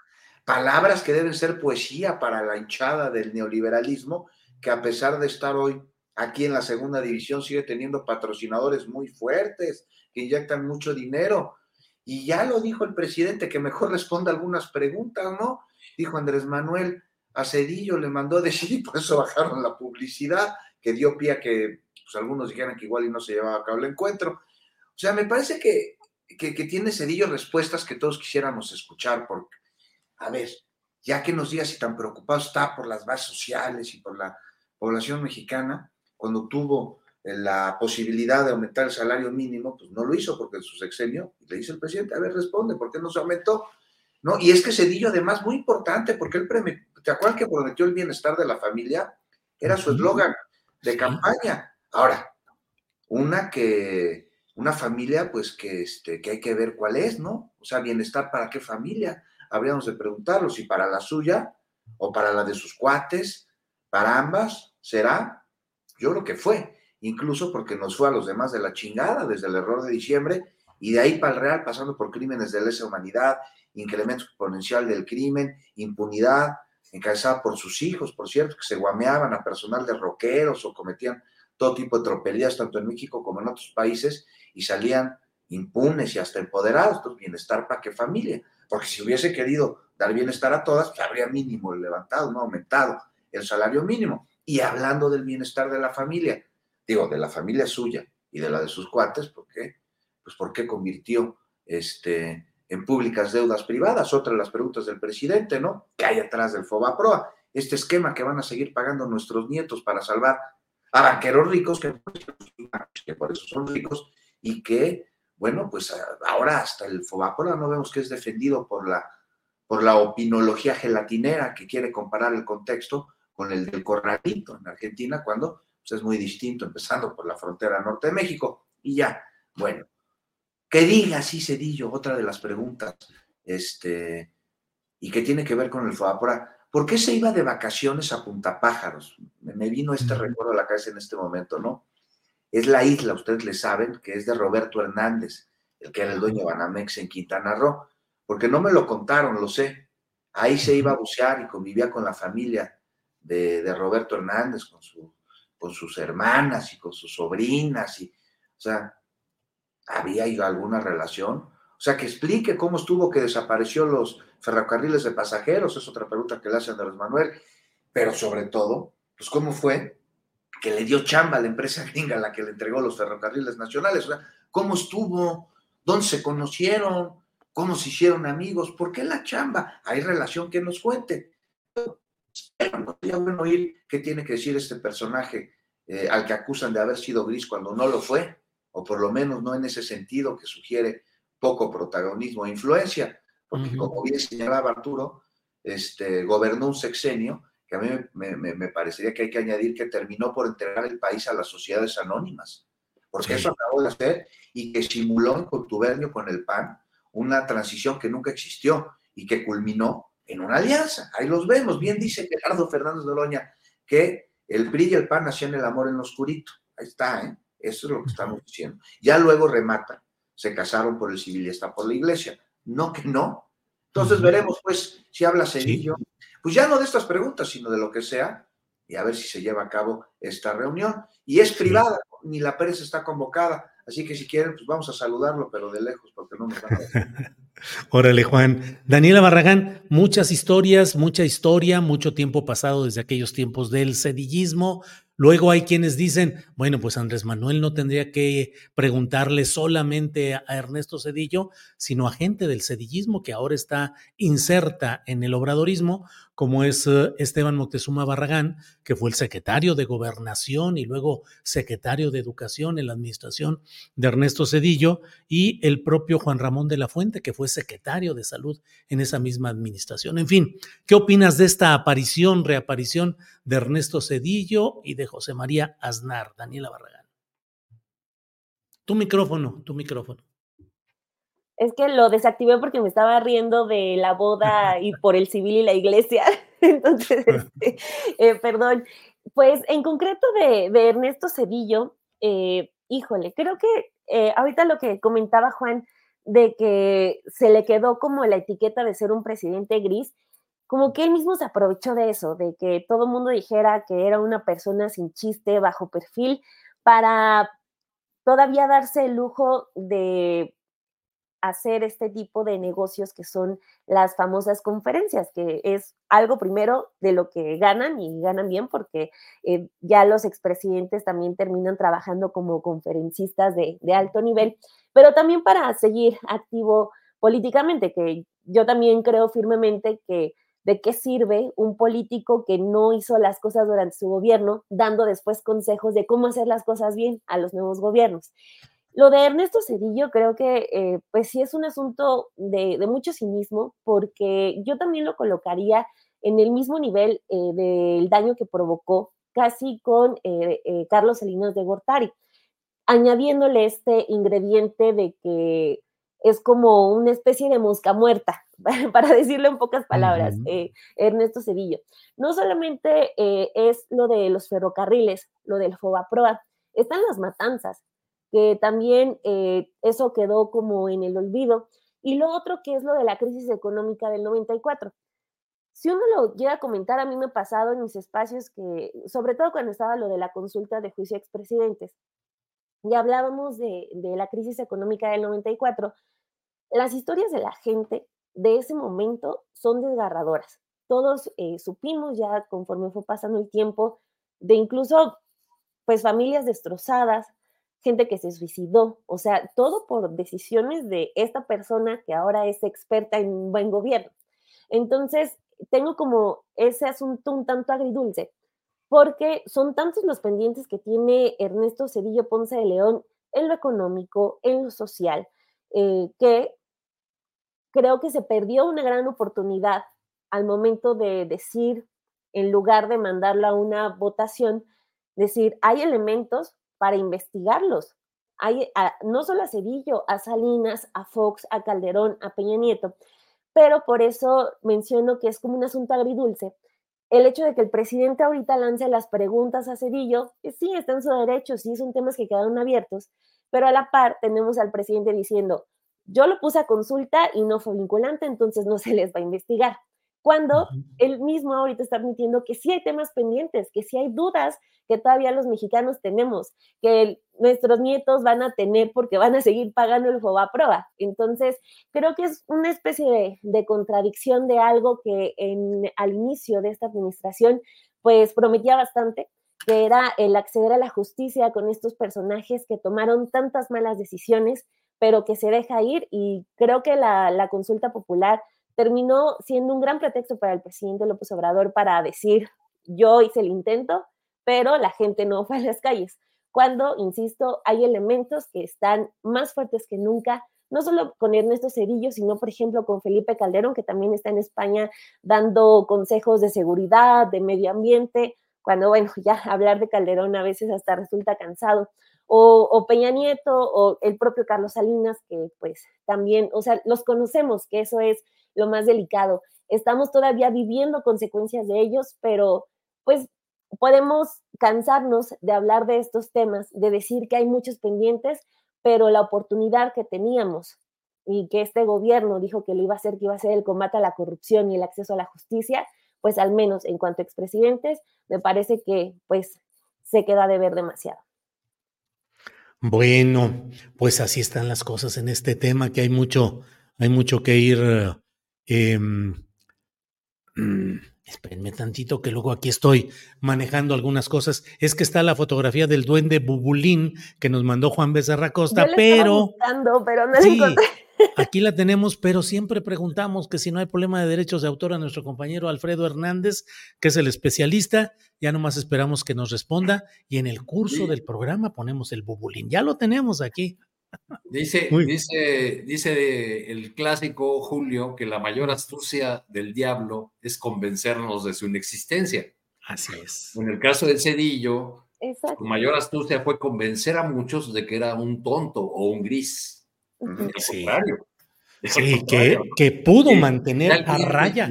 Realmente quien tuvo esa posibilidad de hacer un diseño transeccional, y, y si nos ponemos a revisar los gabinetes de Vicente Fox y de Felipe Calderón, vamos a ver a una gran cantidad de personajes que brillaron con Cedillo y que continuaron en los gobiernos del PAN. Y bueno, ya si nos ponemos exigentes, pues llegan, a, llegan hasta ahora, ¿no? Eh, dice otro clásico que, que, el poder elige a sus adversarios. Eh, el, el, presidente no se ha referido eh, con tanta regularidad a Ernesto Cedillo, este, porque en la mañanera su principal cliente es Calderón, luego, luego Salinas, ¿no? Este, Cedillo mencionado muy pocas veces, yo no recuerdo otras en este, en este momento, y bueno, de Peña Nieto ni hablamos, porque, porque en la mañanera ya lo han convertido en un demócrata. En un demócrata, el licenciado Peña Nieto.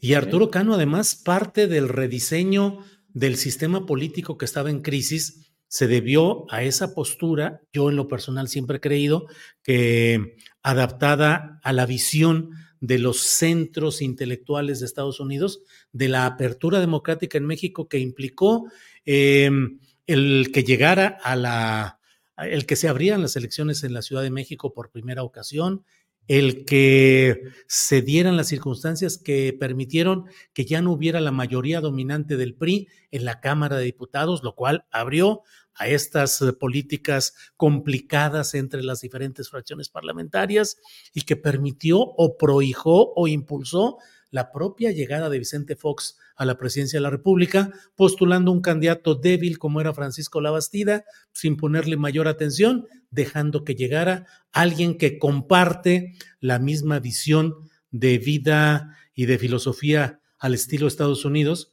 como es la de Cedillo y la del propio Fox. Como, con un antecedente interesante, Julio, el del rediseño de la, del marco jurídico electoral que pactaron tres personajes en el 96. Esos tres personajes son Ernesto Cedillo, Felipe Calderón y Andrés Manuel López Obrador. Que siempre se habla, sí. Que entonces era presidente del PRD, ¿no? Eh, eh, por eso digo, cuando, cuando, cuando digo que el poder elige a sus adversarios, según dice el clásico, estoy pensando en la votación que el PRD tuvo en 1994, 16.5%. Apenas tres años después, este, con López Obrador como presidente del PRD, la votación del PRD fue de 25%, casi idéntica, un, menos de un punto de diferencia, con la votación del PAN. Cedillo había hecho un diseño, había propiciado desde el poder este cambio, este rejuego de fuerzas, que luego en 97 se tradujo en el primer congreso, aquel, aquel famoso congreso que, con discurso de Muñoz de incluido, donde incluso se cambió la hora y, ya no se dio la ceremonia del Día del Presidente. ¿no? Sí, para instalar el Congreso dividido que le llamaban desde entonces. Juan Becerra Costa, em, si eh, Juan o Daniela quieren abundar más sobre este tema, adelante. Y si no, tenemos también el tema de los ocho militares vinculados al caso Ayotzinapa que en esta madrugada han salido bajo libertad condicional. Juan, lo que quieras decir sobre este tema o el anterior.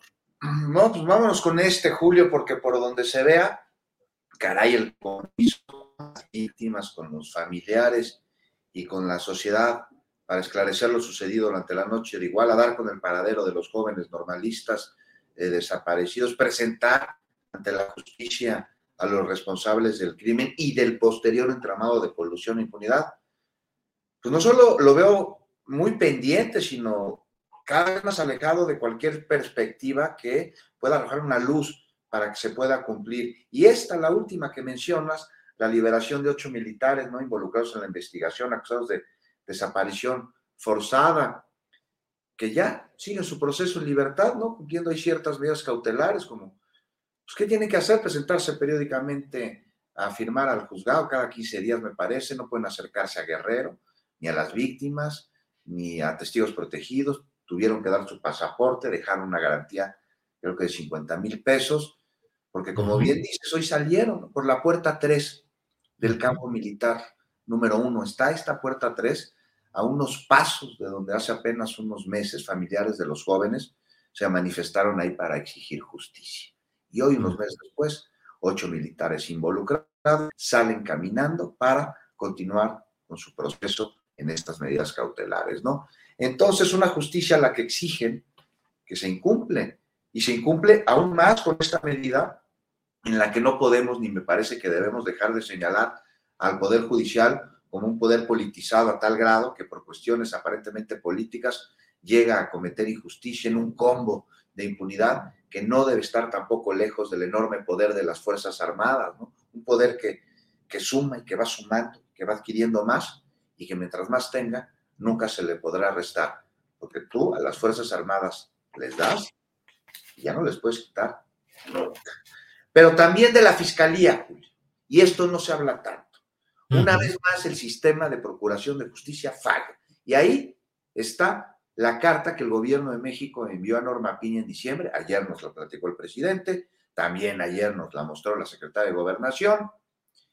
Y bueno, sí, ¿no? Difícil no atender esos puntos en los que advierte la posible sustracción de la justicia, este, de cometerse esa resolución que sí se dio, y ahí está, ¿no? El fallo. Una vez más, una vez más, se advirtió en esta carta eh, que de darse, se le fallaría a la sociedad.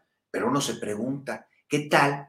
Y si en vez de cartas a la Suprema Corte, se le hubiese dado una carta al fiscal, una indicación, una revisión de cómo va el asunto. Hoy estamos viendo que puede el Poder Judicial liberar bajo medida cautelar a los ocho militares. A ver, Fiscalía, ¿cómo lo evitamos? No, no, luego le escribimos una carta a Norma Piña, ¿no? A ver, fiscal, ¿qué estás haciendo? Y lo digo porque si se liberó a estos militares es como resultado de un amparo interpuesto por la defensa, por su defensa.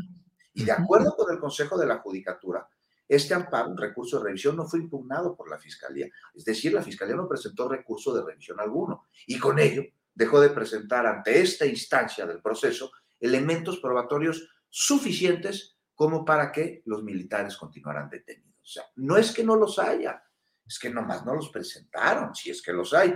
Esto equivale a no presentar denuncia ante un delito. O sea, si no hay denuncia, no se persigue el delito. Y no es lo mismo para los juristas del derecho que van a brincar ahorita. Pero es este ejemplo para entender que la omisión puede ser similar. Falta que se desahogue el proceso, sí. Los militares de ninguna manera están exonerados, pero, hijos, ¿cómo van las cosas? Vete a saber qué pase. Sobre todo si la fiscalía sigue sin hacer su trabajo. Entonces las cosas no pintan muy bien. Y aquí no podemos tampoco dejar de preguntarnos si la fiscalía es nada más ineficaz o más bien es eficaz.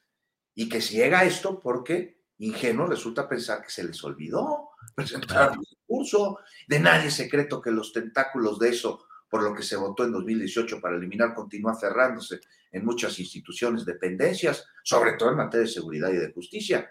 O sea, qué bien que se proponga, claro, urgen. Es el poder más conservador por definición siempre y en todos lados. Pero de nada va a servir reformarlo si no se atiende el rezago que existe en Procuración de Justicia. Porque si no se acusa y se investiga para sustentar la acusación, el impartidor de justicia carece de elementos para consignar culpables que a los ojos de la ley aún no lo son. Y además cuenta con elementos para evadir la justicia cuando por la razón que sea se lo proponga. Es decir, un juez, por más corrupto que pudiera ser, no tiene elementos, y mucho menos en un caso como este, para evadir la contundencia de las pruebas cuando éstas se presentan en tiempo y en forma.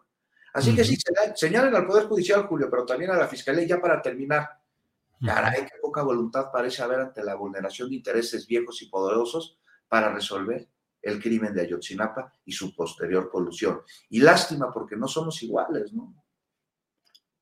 Ay, Juan, pues qué te digo, no somos iguales. Bueno, Daniela Barragán, Daniela, ¿qué opinas sobre esta salida de los ocho militares, la omisión de la Fiscalía General de la República? Yo agrego el dato de que desde luego se eliminó a quien tenía eh, la titularidad de la Fiscalía Especial para estos casos de Ayotzinapa y se colocó, se habilitó un personaje, Rosendo Gómez Piedra, abogado tabasqueño, sin conocimiento ni especialización en el tema, lo colocaron para que empezara a adentrarse en los asuntos ya al final del partido, casi, casi como con ganas de que cometiera errores, olvidos e impertinencias, es mi punto de vista.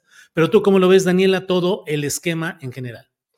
Pues sí, suscribo eh, casi todo el comentario de, Juan Becerra, porque pues resulta lamentable que todo este caso Ayotzinapa parece que va a tener un nuevo tope en el pleito gobierno federal, poder judicial, lo que permite que otros actores queden bien librados.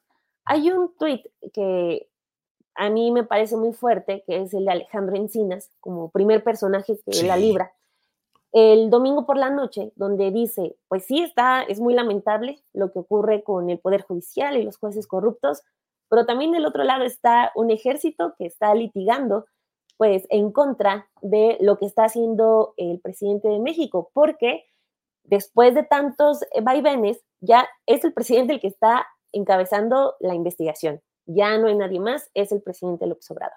Ese justo, justo es el tweet al que, al que me refiero de Encinas, porque también, aunque ya dejó la subsecretaría de gobernación, nos empieza a dar una pista más de quizás a qué se debió su salida, que obedece otra vez a esta cuestión del ejército y la relación y el poder que está ejerciendo en este caso Ayotzinapa. Parte del argumento del gobierno federal de que se estaba, de que el ejército estaba cooperando y colaborando en la investigación, era que ya había militares presos. Bueno, ahora ya se liberaron a, a ocho piensan liberar a los que faltan. Eh, ya lo dijeron eh, los abogados. ¿Cuál va a ser entonces el argumento para decir que el ejército sí está colaborando si hay abogados que están logrando pues sacarlos y que lleven su, su proceso en libertad. Eso es por un lado, el ejército y las resistencias que hay y lo que los padres han señalado, que todavía hace falta que se entregue información. No solamente son ellos, hay otro caso, la, este, la Comisión por la Verdad para la Guerra Sucia ha denunciado también lo mismo, entonces son dos casos distintos, sí, pero que van en el mismo sentido. Entonces, ese, es por el lado del ejército, que pues no es la primera vez que estaríamos viendo que se dice una cosa en la mañanera y de repente en otro terreno se actúa de manera distinta. Y el otro actor que también coincido es el tema, es con el tema de la fiscalía. O sea, parece que la fiscalía se está como quedando en una posición muy cómoda de decir, pues cualquier cosa que haga el Poder Judicial es un pleito que se va a aventar el presidente Andrés Manuel López Obrador es un pleito que se va a terminar con cartas que se van a estar publicando, como acaba de pasar. O sea, creo que ya está en una situación muy cómoda de decir, nosotros también somos víctimas del Poder Judicial. Pero creo que este asunto del Poder Judicial, de los jueces corruptos, ya no es nuevo, que se ha agudizado, que porque se le está dando más seguimiento es otra cosa, pero que hay una fiscalía que ya se compró el papel de víctima de los jueces, eso es, me parece muy delicado, porque ¿a qué se están dedicando? O sea, lo que ya señalaba eh, Juan, que no impugnaron esto, esto de la liberación de, los militares. O sea, que, o sea ya, ya hay un, punto en el que creo que, no sé si sea el Congreso quien le puede empezar a, solicitar cuentas ya firmes a Alejandro Gertzmanero o qué está pasando en estas juntas que el presidente, como cabeza de la investigación de Ayotzinapa, está haciendo para hablar con el fiscal eh, especializado para el caso Ayotzinapa. Pero creo que estamos ante una incompetencia bárbara de la Fiscalía General de la República, lo cual es una lástima por un caso que ya lleva nueve años y que pues representa muchísimo dolor no solo para las familias, sino para todo el país que es incapaz a estas alturas de decir dónde están 43 estudiantes que fueron desaparecidos en 2014. Bien, gracias Daniela Barragán. Arturo Cano, pues resulta muy complicado todo el escenario en cuanto a cuál es la pretensión real del presidente de la República de esclarecer este tema eh, llegando a la verdad y dando justicia al asunto, y el poder militar que finalmente pareciera ser que el que está eh, constituye la barrera sustancial que impide llegar a fondo. Y frente a ello, pues esta aberración que el propio Alejandro Encinas efectivamente publicó en su cuenta de X antes Twitter el domingo en dos episodios. Primero, diciendo que se abría el camino a la impunidad con la resolución de los ocho militares y luego diciendo, siete horas después, siete horas y media después, diciendo que lo más lamentable era que abogados de la Sedena estuviesen defendiendo a los acusados. Hoy en el diario Milenio, Carlos Push, que tiene una columna ahí, ha escrito esta parte, mira, donde dice, eh, según, ah, no, bueno, bueno, este, mm, el, abogado de los imputados es Jorge Alfredo Rico, militar, que está, por ejemplo, en la lista de ascensos de 2019 a mayor de justicia militar y licenciado. Defendió hace algunos años a los militares implicados en el caso Tlatlaya y ahora a los acusados por el caso Ayotzinapa. Para que quede claro, es el gobierno el que le pone abogados a los acusados. Y bueno, ¿los jueces qué? Así es que Jorge Alfredo Rico es el abogado principal de este asunto. ¿Cómo ves el tema, Arturo Cano?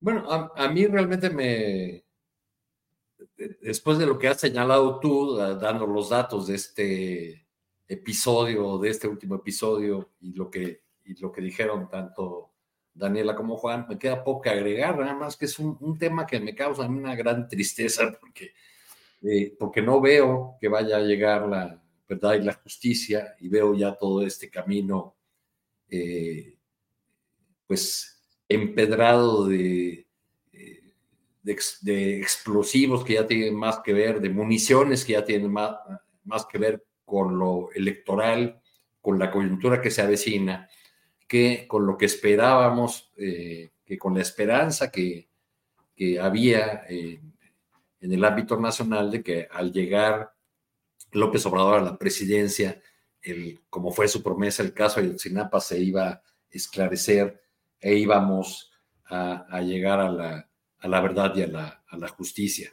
Hace muchos años se decía en México, en el medio periodístico, que solamente había tres entes intocables. El presidente de la República, la Virgen de Guadalupe y el ejército mexicano. Tres entes a los que no podías eh, tocar, a los que no podías eh, criticar, a los que no te podías referir. Y, parece ser que, que, el ejército mexicano ha resultado campeón en esta, en esta pulsada que ha tenido, eh, o esta pulsada entre instituciones, que es en lo que se ha convertido el, el caso de Chinapa a mí me cuesta trabajo incluso eh, referirme a este episodio simplemente con esas dos palabras, el caso de Yotzinapa, porque de esta manera eh, evitamos referirnos a, lo que deberíamos decir siempre. Son 43 muchachos que hoy serían maestros y que fueron desaparecidos en una operación en la que se dijo entonces fue el Estado. Y con todo esto que estamos viendo ahora, pues sigue siendo el Estado. Bien, Arturo, gracias, gracias. Y bueno, pues vamos a seguir adelante con otros temas. Son las 2 de la tarde con 47 minutos y pues podemos ir con... Está Juan Becerra diciendo que viene Julio, Julio eh, eh, sabíamos desde el principio del sexenio que iba a haber resistencias. Nadie pensó que iba a ser sencilla la solución del caso Ayotzinapa. Pues O sea, porque no es cuando llega López Obrador al gobierno que se habla del involucramiento de los militares, eso ya se conocía. La esperanza estaba cifrada en que se iba a, solucionar. Dice el presidente López Obrador, y eso lo ha repetido muchísimas veces, que la política es optar entre inconvenientes. Bueno, pues resulta para el presidente quizá un inconveniente que un sector de la, de la población el sector que tiene la mirada más puesta en los derechos humanos, en, el, en el, respeto a las, a las, juventudes, a las libertades, en, el avance hacia, hacia un país mejor, con menos desigualdades, pues ahí va a perder algún apoyo, pero tendrá ahí el inconveniente, el apoyo de los militares. Y creo que ahí esa es, esa es la disyuntiva para decirla de la manera más cruda. Juan, ¿querías decir algo sobre esto? No, nada más, usted coincido con lo que dicen Daniela y Arturo y tú, de este asunto en el que evidentemente que iba a haber resistencia, o sea, me llevo las manos a la cabeza diciendo, pues ¿dónde está el compromiso? ¿Dónde está el cumplimiento? ¿Dónde está la voluntad? Tampoco es como, como por arte de magia que resuelvan todo a pesar de las resistencias, pero por lo menos que muestren la voluntad para hacerlo y que pues no dejen que se empantane, dejar es lo menos el proceso porque te decía hace rato, concluía con eso mi participación, no somos iguales, ¿no? por lo menos eso se dice. Así es. Daniela, ¿será que se prefiere mantener el estatus del ejército al lado del titular del Poder Ejecutivo, el presidente López Obrador, con la vista puesta en lo electoral y en que no haya resquicio para golpes o acciones que puedan ir en contra de esa presidencia o de la continuidad de la 4T? Pues es que no, no veo de qué manera esto pueda hacia el electorado, hacia las personas que yo también, igual que, que Arturo, o sea, el caso Ayotzinapa no es simplemente caso Ayotzinapa, o sea, es una tragedia que está impune. Es una tragedia que todavía tiene rostros de esas familias que encabezan las marchas, primero mes con mes, luego año con año. O sea, y no ve en qué momento se va a cuidar al ejército con tal de dejar desamparados a este otro grupo, tanto a los papás como a las mamás, como a, los millones de personas que esperamos que este caso se resuelva. No creo en qué le beneficie. No, no veo la manera en cómo el ejército pueda decir, ¿sabes qué? No me tocas a este grupo de militares porque ya tenemos muchos acuerdos, porque yo te he apoyado en este gobierno. O sea, no veo, no veo la manera lógica en que al ejército le pueda eh, desprestigiar esto. Ya eh, quizás estamos hablando de un tema de, orgullo, un tema de que se podrían romper eh, ahí estructuras muy fuertes, porque estamos hablando de Guerrero, estamos hablando del ejército, que también son dos temas que traen muchísimos años de historia muy violenta. Honestamente, eh, no, no lograría entender eh, esa parte de que se busque cuidar cierto prestigio del ejército a ese costo. No, no veo esa forma. Y el presidente ya no tiene al GIEI, ya no tiene al fiscal eh, Omar Gómez Trejo, ya es él, ya es él simplemente con el ejército y con su fiscalía, con la fiscalía. Ya no tiene encinas, Dani. Ya, no, tiene encinas, exacto. O sea, y eso es bien delicado porque son estos tres personajes, Encinas, Hey, eh, Omar Gómez Trejo, eran las personas o los grupos en los que los padres confiaban, en los que los padres, o sea, descansaban. Incluso estos eh, otros actores, por ejemplo, el Centro Pro, que ah, muy seguido es señalado como eh, buena ondita y estas palabras que le gustan al presidente, o este, eh, o su abogado, eh, se me fue su nombre, este, el abogado de los padres. Vidulfo Rosales. Vidulfo Rosales. O sea, a todo el mundo ya se hizo a un lado.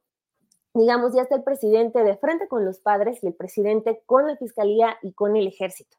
O sea, ya están los informes que señalan que fue el Estado con participación del ejército. Ya no hay mucho para dónde hacerse. Ya simplemente también creo que se puede hablar de un tema de voluntades.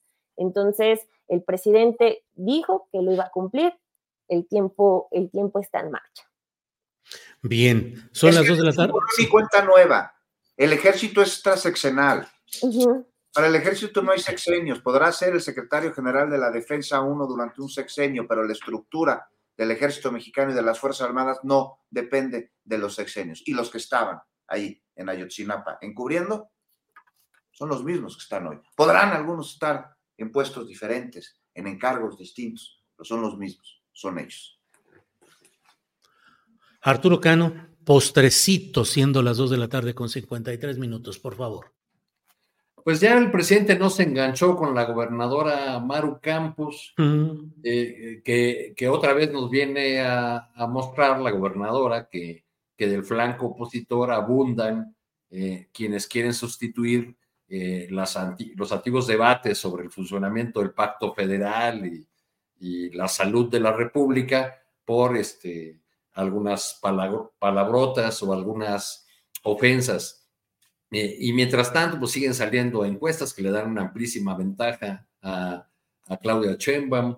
Este, del lado opositor solo les queda decir que todas las encuestas están compradas, pues lo que han estado diciendo y los encuestadores ya han tenido que salir ahí a, ponerle un alto a Xochitl Galvez. Pero a, lo que voy es que eh, espero que, que, en este tiempo, eh, en este que le llaman de intercampañas, esta zona gris, diría yo, este limbo que va a venir de aquí a que comiencen eh, formalmente las campañas con miras a la elección de junio, este, pues ojalá los aspirantes tengan la posibilidad de poner sobre la mesa los problemas del país y no el día que a la gobernadora se le ocurrió decirle al gobierno federal o al presidente de la República que no se hiciera pendejo, o no la historia de la venta de, gelatinas de Xochitl Galvez, o incluso creo que hay eh, en la narrativa de Claudia Sheinbaum, de la candidata de, Morena y sus aliados, ha habido esta, este afán de responderle a Xochitl Gálvez eh, para quitarle o arrebatarle eh, la idea de, que la fuerza de, la oposición es la que quiere la libertad, la democracia, o sea, como quitarle el banquito de esas palabras de las que se quiere apropiar. Yo no sé si sea lo más adecuado por el lado de los estrategas de Claudia Sheinbaum, porque si el punto de partida es esta enorme diferencia que estamos viendo, pues más bien Claudia Sheinbaum ya debería estar dedicada a no responder a esta eh, narrativa de, de, Galvez, sino a ir planteando ya eh, respuestas o propuestas en relación con los grandes temas del país y con las grandes preocupaciones de, la, de las personas. Dos grandes preocupaciones que pongo sobre la mesa en las encuestas es que no se publican, la inseguridad y los, y los ingresos. Y en el tema de inseguridad, especialmente en feminicidios y violencia contra las niñas, este, la, la preocupación eh, se concentra en los segmentos de mujeres y adultos mayores sobre estos, sobre estos temas. En fin, ojalá, aunque, aunque en realidad no tengo muchas esperanzas de que el tono del debate cambie en, en las próximas semanas. Eh, Juan Becerra Costa, por favor, postrecito. Pues vamos a ver al duende Bubulín, ¿no? Sí, aquí, ah, ya, ya me dieron permiso con uno de ellos. Ya hay uno que está por ahí, a ver. Este. Ya dije. Sí. Vamos a ver, Dani, mira, para que lo revises.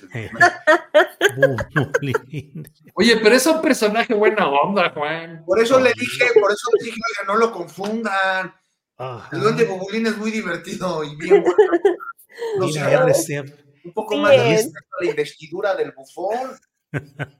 Por favor. Daniela. Sí es, sí es, ¿Sí aprobado. Es? ¿Aprobado? Bueno, ahí está. Postrecito con bubulín, por favor, Juan Becerra Costa.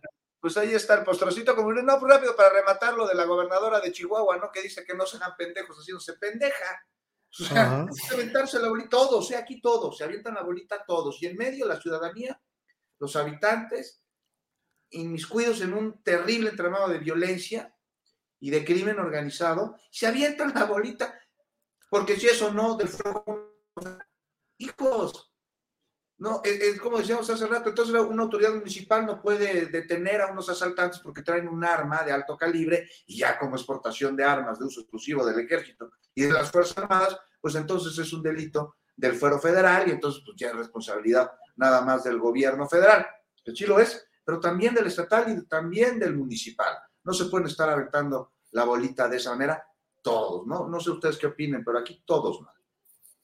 Híjole. Eh, Daniela, antes de que esté tu postrecito, aquí me dicen que pida bubulikes para este programa. Así es que, bubulikes, por favor, envíen, por ayúdenos, favor. por favor. Y también celebran tu sentido del humor y tu risa, Daniela, ante este rollo de bubulín. Adelante el postrecito, Daniela. Pues no voy a cambiar de tema. Eh, sí sorprende que María Eugenia Campos esté enojada exigiendo que las autoridades hagan algo, cuando ni siquiera fue capaz de hacerle un cuarto a una jirafa, ¿no? Para que se protegiera del, del frío. Esa historia ya sabemos cómo termina. Ya afortunadamente Benito está en Puebla, pero pues según dijo, perdóname Benito, estuve atendiendo las necesidades de las personas, pues ni, ni los delitos, ni las jirafas, no sabemos qué está haciendo la gobernadora de Chihuahua. Bueno, pues así están las cosas. Pues a usted muchas gracias, Arturo Cano. Gracias, aunque veo que te quedaste con ganas de seguir en, el rollo de aquí, ¿eh? No, no, ya, ya nomás estaba en el, en cotorreo porque le quería preguntar a Daniela si Benito habrá pasado la prueba en Puebla de decir Chile Chilaca 880. De Chile Chilaca 860. No, el, el, meme de, de, Benito tropezándose en la ciclovía de, bueno, sí. de, Puebla también fue buenísimo. Con todo respeto, ¿verdad? Para los Muchas gracias y gracias a todas las personas que nos acompañaron. Julio, Daniela, Juan, un gusto saludarlos como siempre. Ya, ya puso orden Arturo, ya se puso serio. Juan Becerra, gracias, buenas tardes. Buenas tardes y a ver si para la próxima podemos ahora escuchar la música de Bubulín, ya que no vamos a escuchar a Cedillo respondiendo las preguntas. bueno, que así sea. Daniela, muchas gracias, buenas tardes. A ti, Julio, como siempre, saludos a Arturo, Juan y a todos los que nos están viendo. Gracias.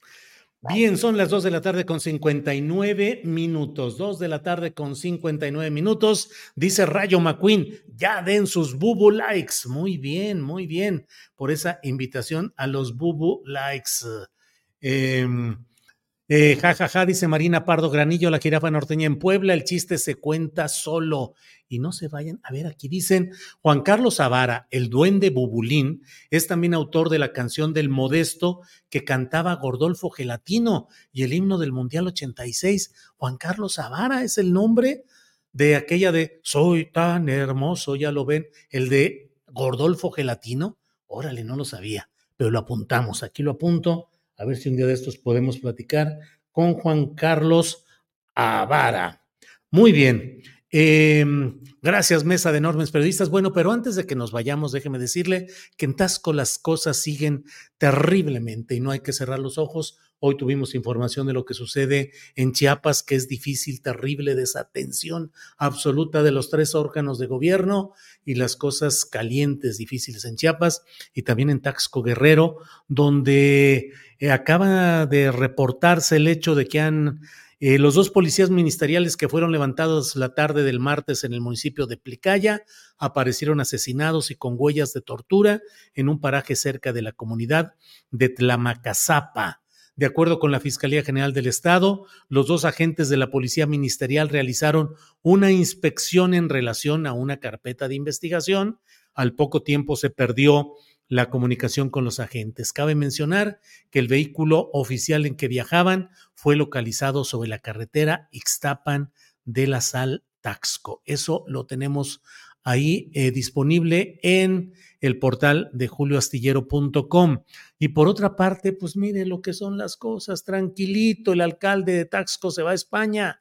En medio de la crisis de inseguridad que vive el municipio guerrerense de Taxco, el alcalde Mario Figueroa Mundo notificó al Congreso Estatal que se ausenta de sus funciones para acudir a la Feria Internacional de Turismo que se realiza en España. El documento enviado al Congreso establece que la ausencia será del 22 al 28 de enero, pues viaja a Madrid. El asunto viene enlistado en, eh, en, el orden de la sesión y se notificará el Pleno este miércoles. La ausencia del edil, dice la nota que estoy leyendo que está publicada en el Sol de Acapulco, dice la ausencia del edil y que tenemos reproducida en nuestra página, se da en medio de la ola de violencia e inseguridad que tiene a los habitantes de este municipio en la zozobra, pues el transporte público y las clases en las escuelas han sido suspendidas por amenazas del crimen organizado.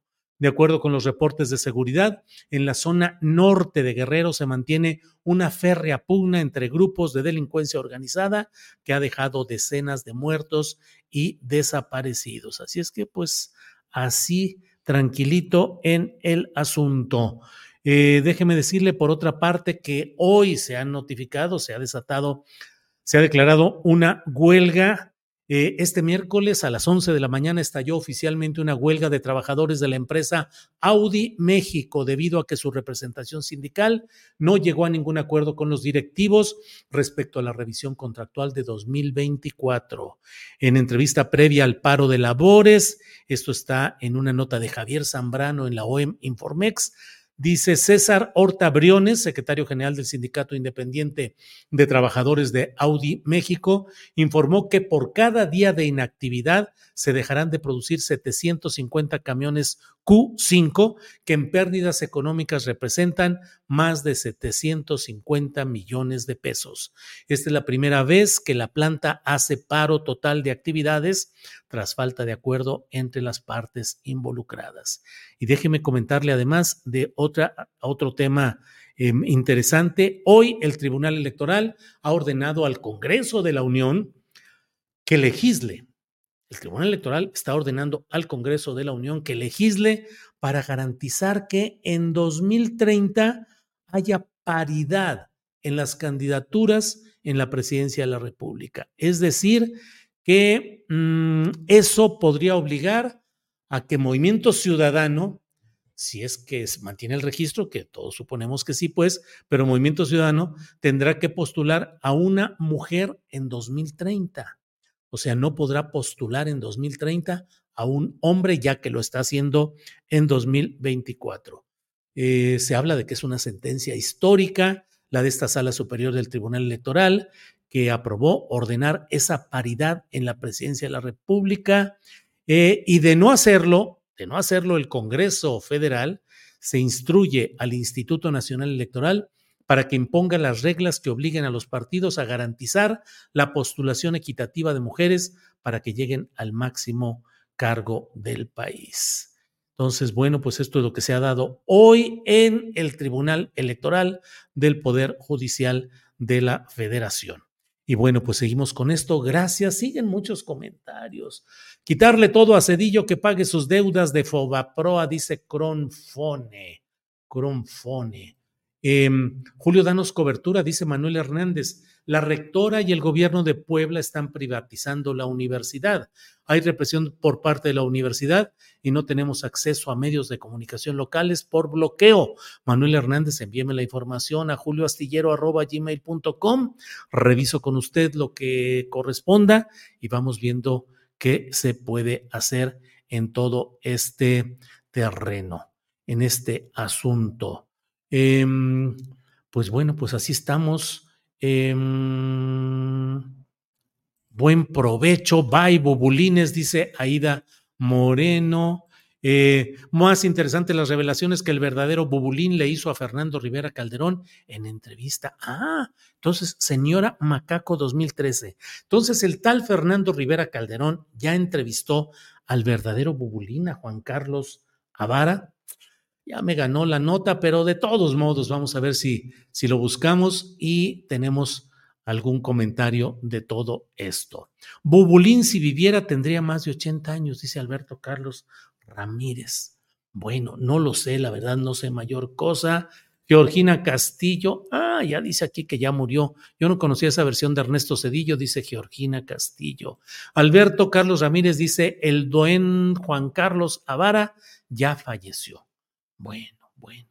Eh, pues um, lamentamos eh, todo esto, pero lamentamos el fallecimiento de Juan Carlos Avara y un personaje que trascendió, pero bueno, pues muchas gracias. Eh, ah, sí, Celaya, donde crecí, es peligrosísimo, dice Juan Daniel Castro Godoy. Em, Julio, ¿sabes qué pasó casi del caso de Vicenta Martínez, presidenta de Manzanillo? No, pues está expulsada de Morena por instrucción personalísima de Mario Delgado y que no participe en la aspiración de ser candidata a senadora. No sé cómo vaya, si es que están ya impugnando ante el Tribunal Electoral, qué es lo que suceda, o se va a otro partido a saber lo que suceda ahí, pero es un caso complicado, complicado. Em, bueno, pues muchas gracias a todos y nos vemos mm, a las 5 de la tarde. Está Paco Cruz con la videocharla cruzada y yo regreso a las 9 de la noche, a las 9 de la noche con una videocharla astillada. Por hoy, muchas gracias. Hasta pronto.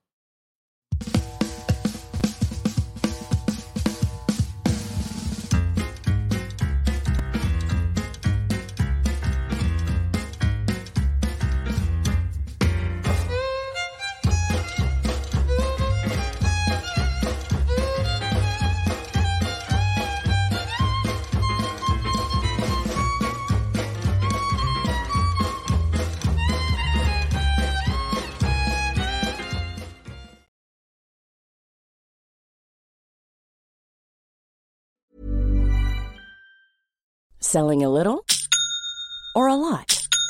Shopify helps you do your thing however you cha-ching. Shopify is the global commerce platform that helps you sell at every stage of your business. From the launch your online shop stage to the first real life store stage, all the way to the did we just hit a million orders stage. Shopify is there to help you grow. Shopify helps you turn browsers into buyers with the internet's best converting checkout. 36% better on average compared to other leading commerce platforms because businesses that grow grow with Shopify. Get a $1 per month trial period at shopify.com/work. shopify.com/work. Para que te enteres del próximo noticiero, suscríbete y dale follow en Apple, Spotify, Amazon Music, Google o donde sea que escuches podcast te invitamos a visitar nuestra página julioastillero.com.